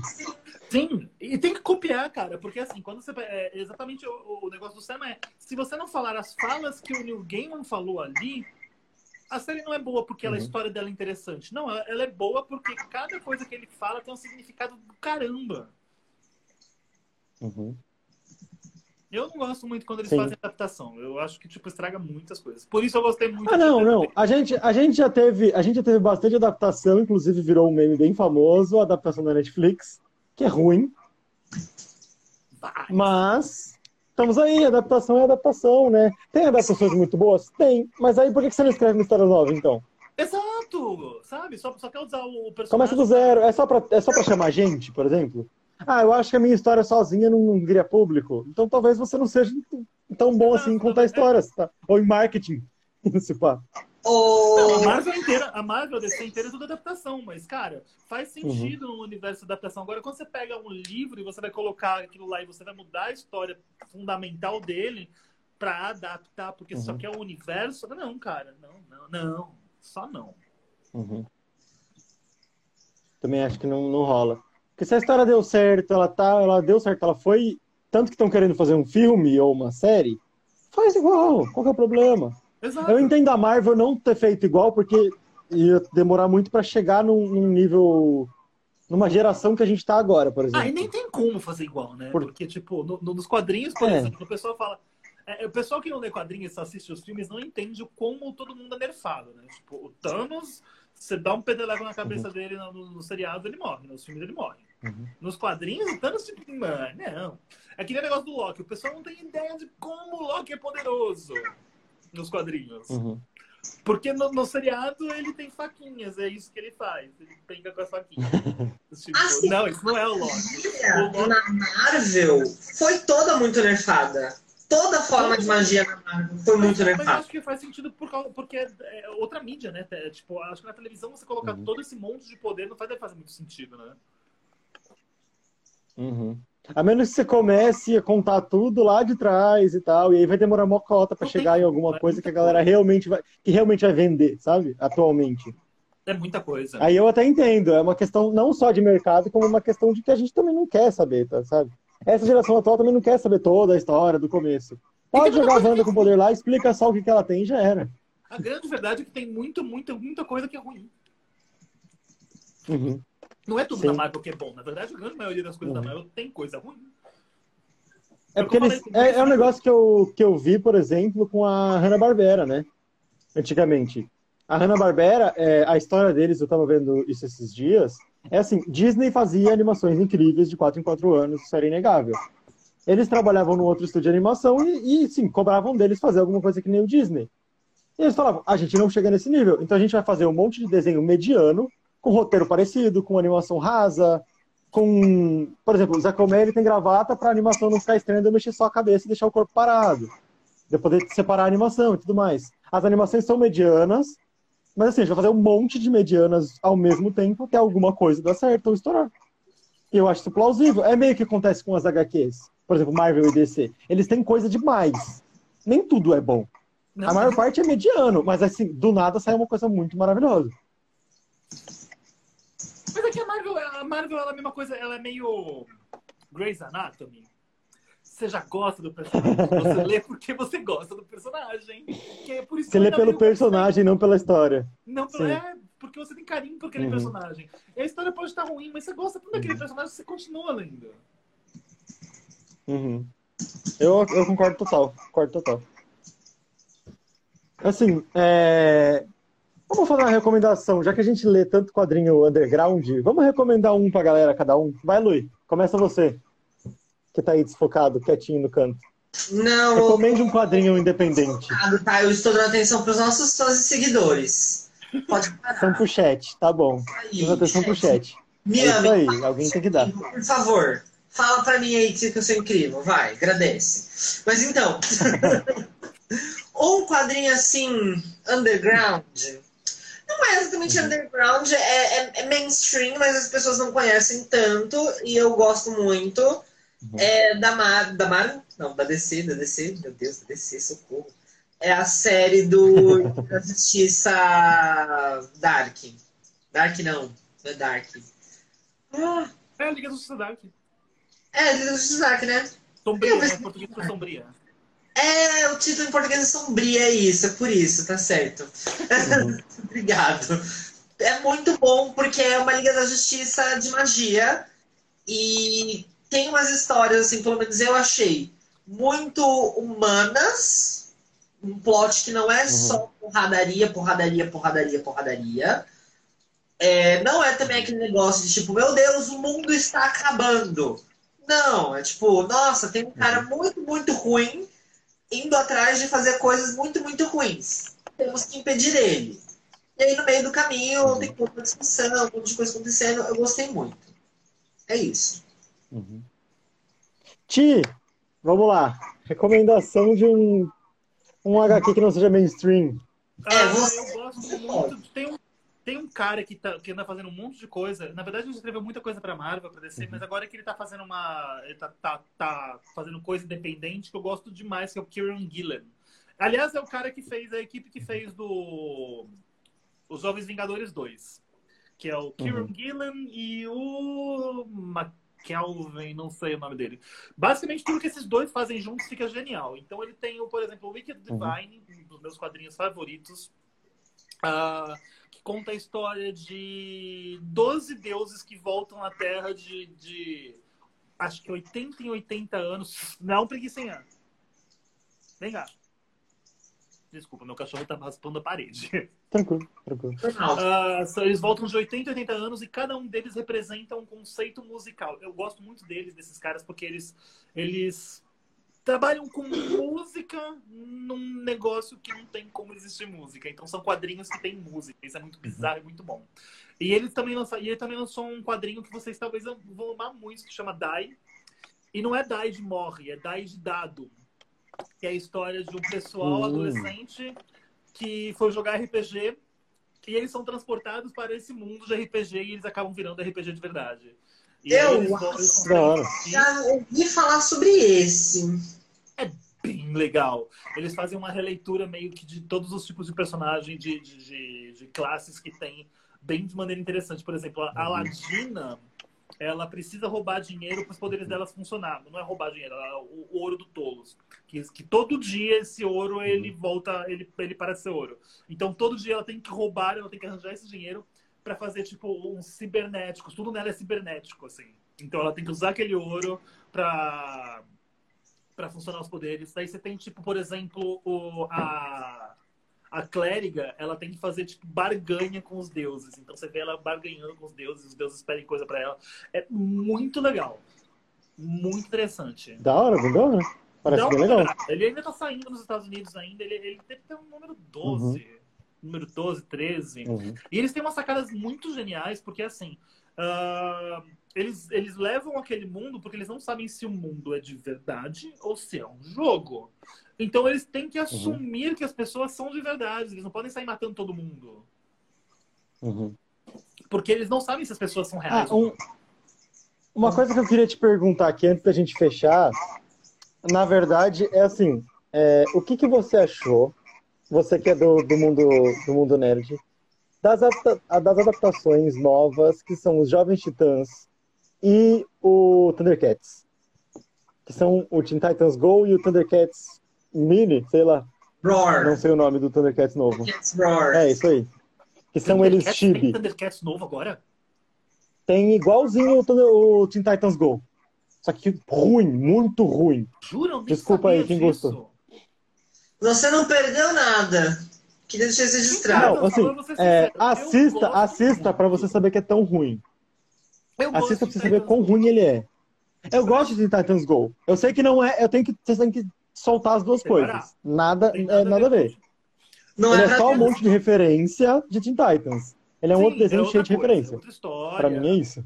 Inclusive, assim, Mas assim, o Thundercats, ele é ruim. Ele só é feito ruim. Gente, eu nunca. E, e eles tentaram transformar assim numa vibe de tipo assim, não, agora esse aqui vai ser o canon do Thundercats e tal. Eles quiseram meter essa pegada e falar que, que ah, não, porque os outros tinham morrido e é isso aí mesmo. E aí. E é ruim, é muito ruim, é, é exagerado. A- nem a animação é boa. Tipo assim, o Titans Go, você fala que é uma animação preguiçosa? Não, é uma animação bem feita. É uma É, animação bem desenhada, ele é bem feito. O Thundercats nem isso. Já viu o OK Kale que tinha na Cartoon? Não, acho que não. Ok, Caio, chamava em português. Acho que não. Passava na Cartoon, era um desenho que ele parece que é desenhado à mão, sabe? Ah, o olho é desproporcional um do outro, a cabeça é meio torta. Uhum. Não que isso seja um problema, porque É, eu leio é. Super Match, que é um quadrinho daqui do Instagram, inclusive, que é, é desenhado nessa pegada, assim. De, tipo assim, rabiscão mesmo. Eu gosto desse tipo de arte. Mas assim, quando você se propõe a fazer um desenho animado, que ele vai ser cômico e tal, e que ele vai ter uma pegada diferente, meio de aventura, meio cômico e tudo mais, se o desenho não é. Se a animação não é boa, a história não é boa e as piadas não são boas, você tem nada, na real. Você não tirou a ideia do papel. Você, basicamente, tipo, você só tá perdendo tempo. É, então. E assim, eu acho que eles. de- Ele, tipo assim, deu muito certo o Teen Titans Go, mas ele deu muito certo agora, recentemente. Porque no começo ele era odiado por todo mundo. Até é onde eu sei, sabe? Todo mundo que assistia falava mal porque por causa do conceito. Então, E sim, é e eu adoraria o Teen. Titans original de volta nas telas, por É, exemplo. Exato. Eles queriam Que é maravilhoso. Teen É um Titans, desenho maravilhoso. é mais. Uhum. E assim, não, não, não querendo desassociar os dois, porque ele é cheio de referências e tudo mais. E assim, o Teen Titans Go, ele é pra ser engraçado e ele cumpre o que ele, o que ele promete. O Thundercats, ele é exagerado, ele mostra, tipo assim, ah, não, a gente matou mesmo os personagens do Thundercats, e aparece eles mortos, assim, no, no- acho que tipo, no primeiro episódio, Não, e agora vai ser isso, esses chips absurdos e tal. E é um negócio que eu falo, não tinha necessidade, sabe? Beleza que o Teen Titans deu muito certo, vocês queriam continuar com a fórmula. Acharam que era a fórmula mágica, mas não, não rola. Uhum. E a Cartoon tá com essa pegada de querer puxar um público mais novo atualmente, né? Sim. Nossa, faz muito tempo que eu não vejo Cartoon. Muito, muito, muito tempo. E eles não estão conseguindo, eu acho. Porque, tipo assim, mesmo o Teen Titans Go não puxou uma galera mais jovem. Eu vejo, Mas tipo assim, quem assiste Teen Titans Go é a gente. Porque, assim, eles tentam fazer um negócio infantil, só que quem tá fazendo não quer fazer um negócio infantil, quer fazer umas piadas adultas, quer soltar um negocinho aqui, um negocinho ali. É... E as crianças que não pegam não veem a mesma graça que a gente. Isso, a gente ainda assiste. As mesmas sátiras que a gente tá pegando, sabe? Por respeito. Porque a uhum. gente, mesmo que você falou, né, a gente tem que desassociar uma coisa da outra, a gente ainda fala, mano, é, é os Jovens Titãs. Eu uhum. gosto dos Jovens Titãs, eu vou acompanhar mesmo essa bosta aí que tá passando. A gente tem muito Sim, de. Não, e ele não é ruim. Se ele fosse ruim, a animação é bem feita, a ideia é legal e tal. É só uma pegada é bom. das outras coisas. Mas é, é só uma pegada diferente. Você vê o seriado dos Titãs, você vê o desenho animado. Uhum. São universos diferentes. Aliás, Titãs tem tudo, né? Você tem o seriado, aí você tem o Titãs do, do das animações do, do, da Liga da Justiça, Aí você tem os Sim. Jovens Titãs e aí você tem o Teen Titans Ghost. Inclusive já teve até um. Uhum. Sim. Vocês viram aquele que teve o crossover, que eles passam de universo, o universo eles conhecem, eles se conhecem todos? Sim, sim, é, é muito, legal e tal. Esse filme eu assisti. Eu julgo o Teen Titans Ghost, mas eu é achei esse filme. É muito bom. Mas eu gosto de Teen Titans Go, eu gosto muito de Teen Titans Go. Ah, eu não Eu acho que, que eles fizeram. No começo eles não eram bons. Eles viram que a ideia tava meio, meio parada e tal. E eles falaram, não, então a gente, a gente tem que escolher se a gente vai criar uma pegada cômica ou se a gente vai criar uma pegada séria. Uhum. Porque não adianta a gente fazer um episódio deles lutando um episódio deles fazendo graça. Uhum. Senão você não vai ter fã nenhum assistindo nada. Exato. Você vai ter fã que vai querer ver um episódio, vai ver o engraçado e não vai ver nunca mais. Você vai ver um fã que quer ver o engraçado vai ver a luta também não vai querer mais. E aí eles optaram pela, pela pegada da piada e tal, de ser um bagulho cômico mesmo, escrachado.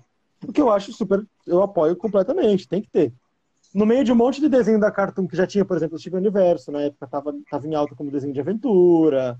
A gente tava com Hora de Aventura na, na saga final, quando eles começaram a vir, tudo mais. Então já tinha muitos desenhos de aventura. Uhum. A gente não precisava de um dos Jovens Titãs de aventura, só com animação é, teoricamente mais infantil, né?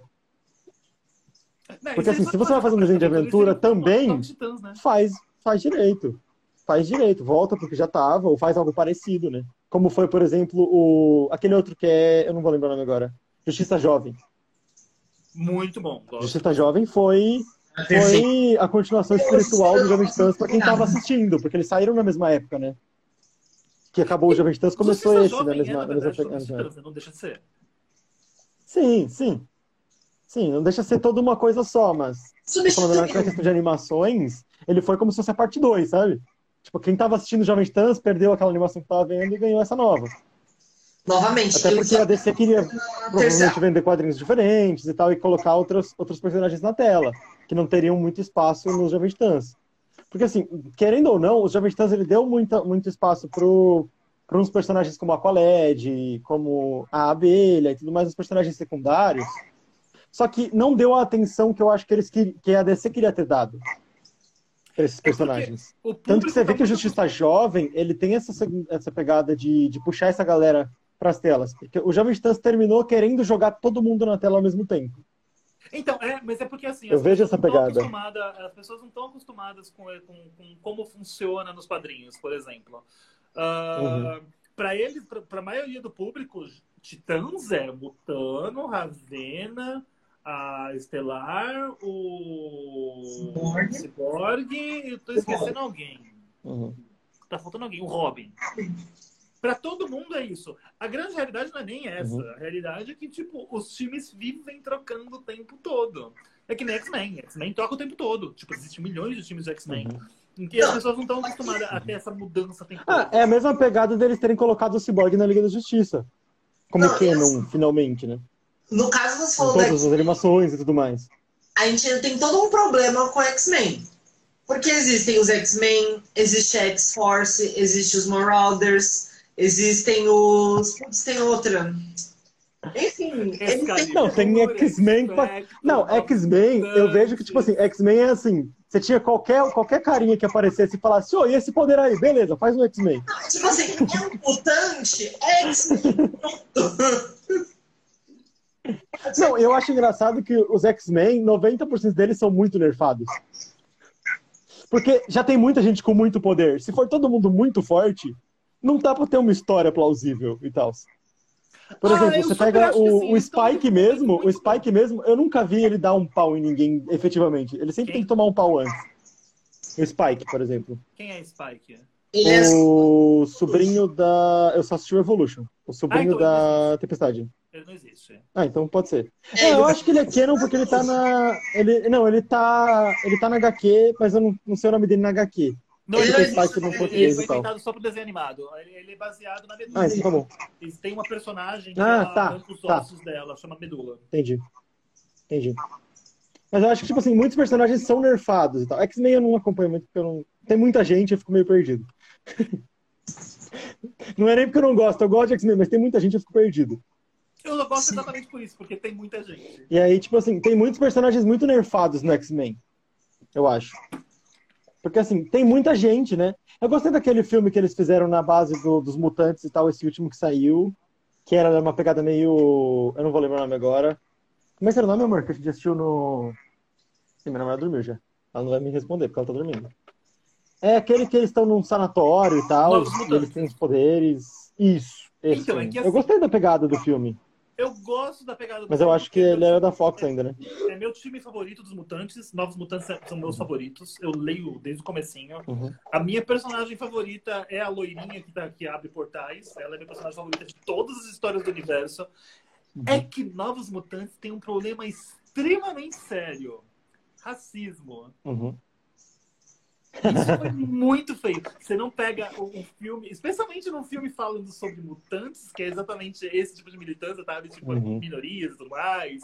E aí você transforma o- um dos personagens principais em brancos e eles não são nem, nem, nem, nem de longe branco. Em inglês existe Uhum. um termo que se chama whitewashing. E foi feio o que eles fizeram. Eles pegaram, e não foi só um personagem, foram dois personagens. E assim, e faz diferença na os história. personagens brasileiros, não foram? Sim, os dois brasileiros. Os dois brasileiros, brasileiros no filme. ao invés de colocar gente morena, gente de cor, não. Whitewashing. Nada contra os brancos, Uhum. mas... E a história da médica, ela é muito importante. A história da médica tem 100% a ver com ela ser negra. Porque tem a, a- a história da, da, da principal, da, da médica, que é, acho que é a Alice Braga, né? A história que a Alice Braga faz, Uhum. ah, o, no personagem do quadrinho, tem tudo a ver com ela com ter conseguido ser negra e conseguir ser médica e passar por todo o preconceito disso. Então, quando ela descobre que ela é mutante, que ela vai se ferrar de novo depois de ter conseguido o respeito dos, dos médicos sendo negra, tem a ver com a história dela, Uhum. cara. Você não pega e faz um whitewashing no personagem que a história dela tem a ver com isso. Você não pega um brasileiro. A história dela tem que Costa, ser isso, sabe? Não tem nem, esse, tem nem como você mudar, sabe? Ou você apaga a história dela, que foi um negócio que aconteceu no filme, por exemplo. Ela não tem uma história no filme. Ela é só o personagem que foi lá e trancou todo mundo. É. Ela não tem um background. Bem isso. E ela é um personagem muito bom, Uhum. assim. Tudo bem, ela não é um personagem que aparece muito mesmo. Realmente, nos X-Men ela não aparece tanto assim. Mas tem uma história, sabe? Tem a ver, e tem a ver com, com toda uma, uma, uma luta contra preconceito a história dela. O X-Men é sobre isso. E aí eles vão lá e colocam, tipo, fazem isso, cara. Não, tipo, muito, muito, muito, muito.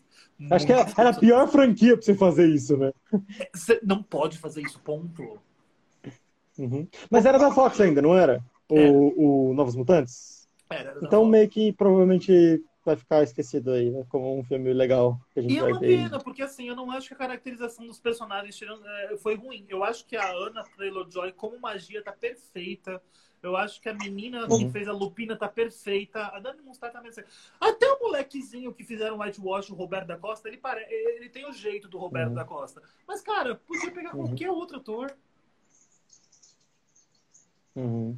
Não, eu acho que o que, que aconteceu real foi aquelas conversas de empresa de tipo, ah não, a gente já vai ter um casal lésbico, como é que a gente vai poder fazer uma história com tantas minorias assim ao mesmo tempo, galera, sabe? Não, Pelo Um negócio que eu, meio eu assim, tinha aí rolou essa coisa de fita. racismo mesmo. Eu tinha lido que o diretor é racista. É. Então, então eu acho que eu acho que a empresa em si, normalmente eles fazem isso. Em questões, ah, vai ter uma questão LGBT no filme, então a gente não pode ter a questão racial também, sabe?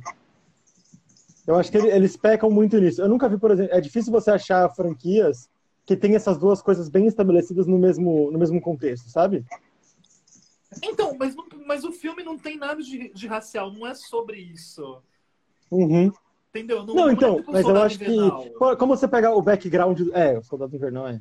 Ele, o Soldado Entendi. Invernal é sobre isso. Entendi essa pegada. Novos Mutantes não, por acaso é, é, é, tem um LGBT, por acaso tem um povo feliz. É por acaso que eles são. Tipo, a história não gira em torno disso. Não literalmente. Uhum. Apesar de girar, porque é sobre mutantes. Uhum. Mutantes é sobre isso, mas.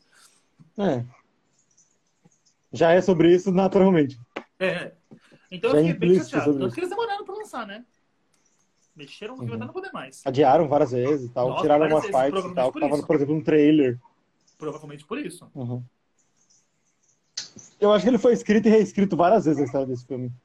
Inclusive, você vê o trailer, ele tem uma pegada muito diferente do filme, que tem uma pegada muito diferente do, do teaser. Ia ser terror, como se ele tivesse sido reescrito. Terror, e de repente não é mais. Nossa, então, eu queria, eu queria um filme do, do, de terror mesmo com essa pegada, ia ser muito Super louco. Queria, seria... E assim, aí ele ficou, aí ele ficou metade terror, metade aventura, e, e tentou pegar, e, e, tentou ganhar um, um Pink Money ali nos, nos personagens e tal. Se eles tivessem tentado fazer a história da magia da, da, da loirinha, cara, seria fantástico. Seria um terror do caramba. A história uhum. dela é mega pesada. Uhum. Sim. Bom, foi maravilhoso te receber aqui, meu querido. A gente agradece muito por você ter vindo. Eu agradeço a vocês também aqui do chat que ficaram comentando, fazendo perguntas. Antes da gente encerrar, como a gente vai postar esse áudio também no Spotify, fala pra gente seus arrobas, onde a gente te encontra, Faz seu merchanzinho. Uh, meus arrobas na maioria das redes é Thiago Charete, T-H-I-A-G-O-C-H-R-E-T-I. Só no TikTok, que é basicamente onde eu mais uso, que é completamente diferente uhum. que Nerd. Mas é Uhum. T-Nerd é muito legal. É isso, sigam a gente aqui no Insta, sigam a gente no TikTok, a gente tá com o mesmo arroba de Psyche ou Psyche Podcast, vocês acham a gente com os dois nomes também. Veja nossas outras lives, assistam nossos episódios. Os links estão todos nas nossas bios. É isso. Muito obrigado, meu querido, por ter topado participar. A conversa foi maravilhosa. Muito por ter me chamado. Vou... Obrigadão. É isso. Vou falar um negócio que eu falo para os nossos convidados, que é assim, aqui é a sua segunda casa da internet. Ah, quero falar sobre unicórnios, um minuto é muito pouco. Manda uma mensagem para mim, a gente faz uma live de unicórnios. Fala sobre o que quiser. Aqui é a sua segunda casa na internet, meu querido. Muito obrigado Perfeito. de verdade por ter participado. E é isso, gente. Muito obrigado. Falou. Gente, Falou. tchau, tchau. nome.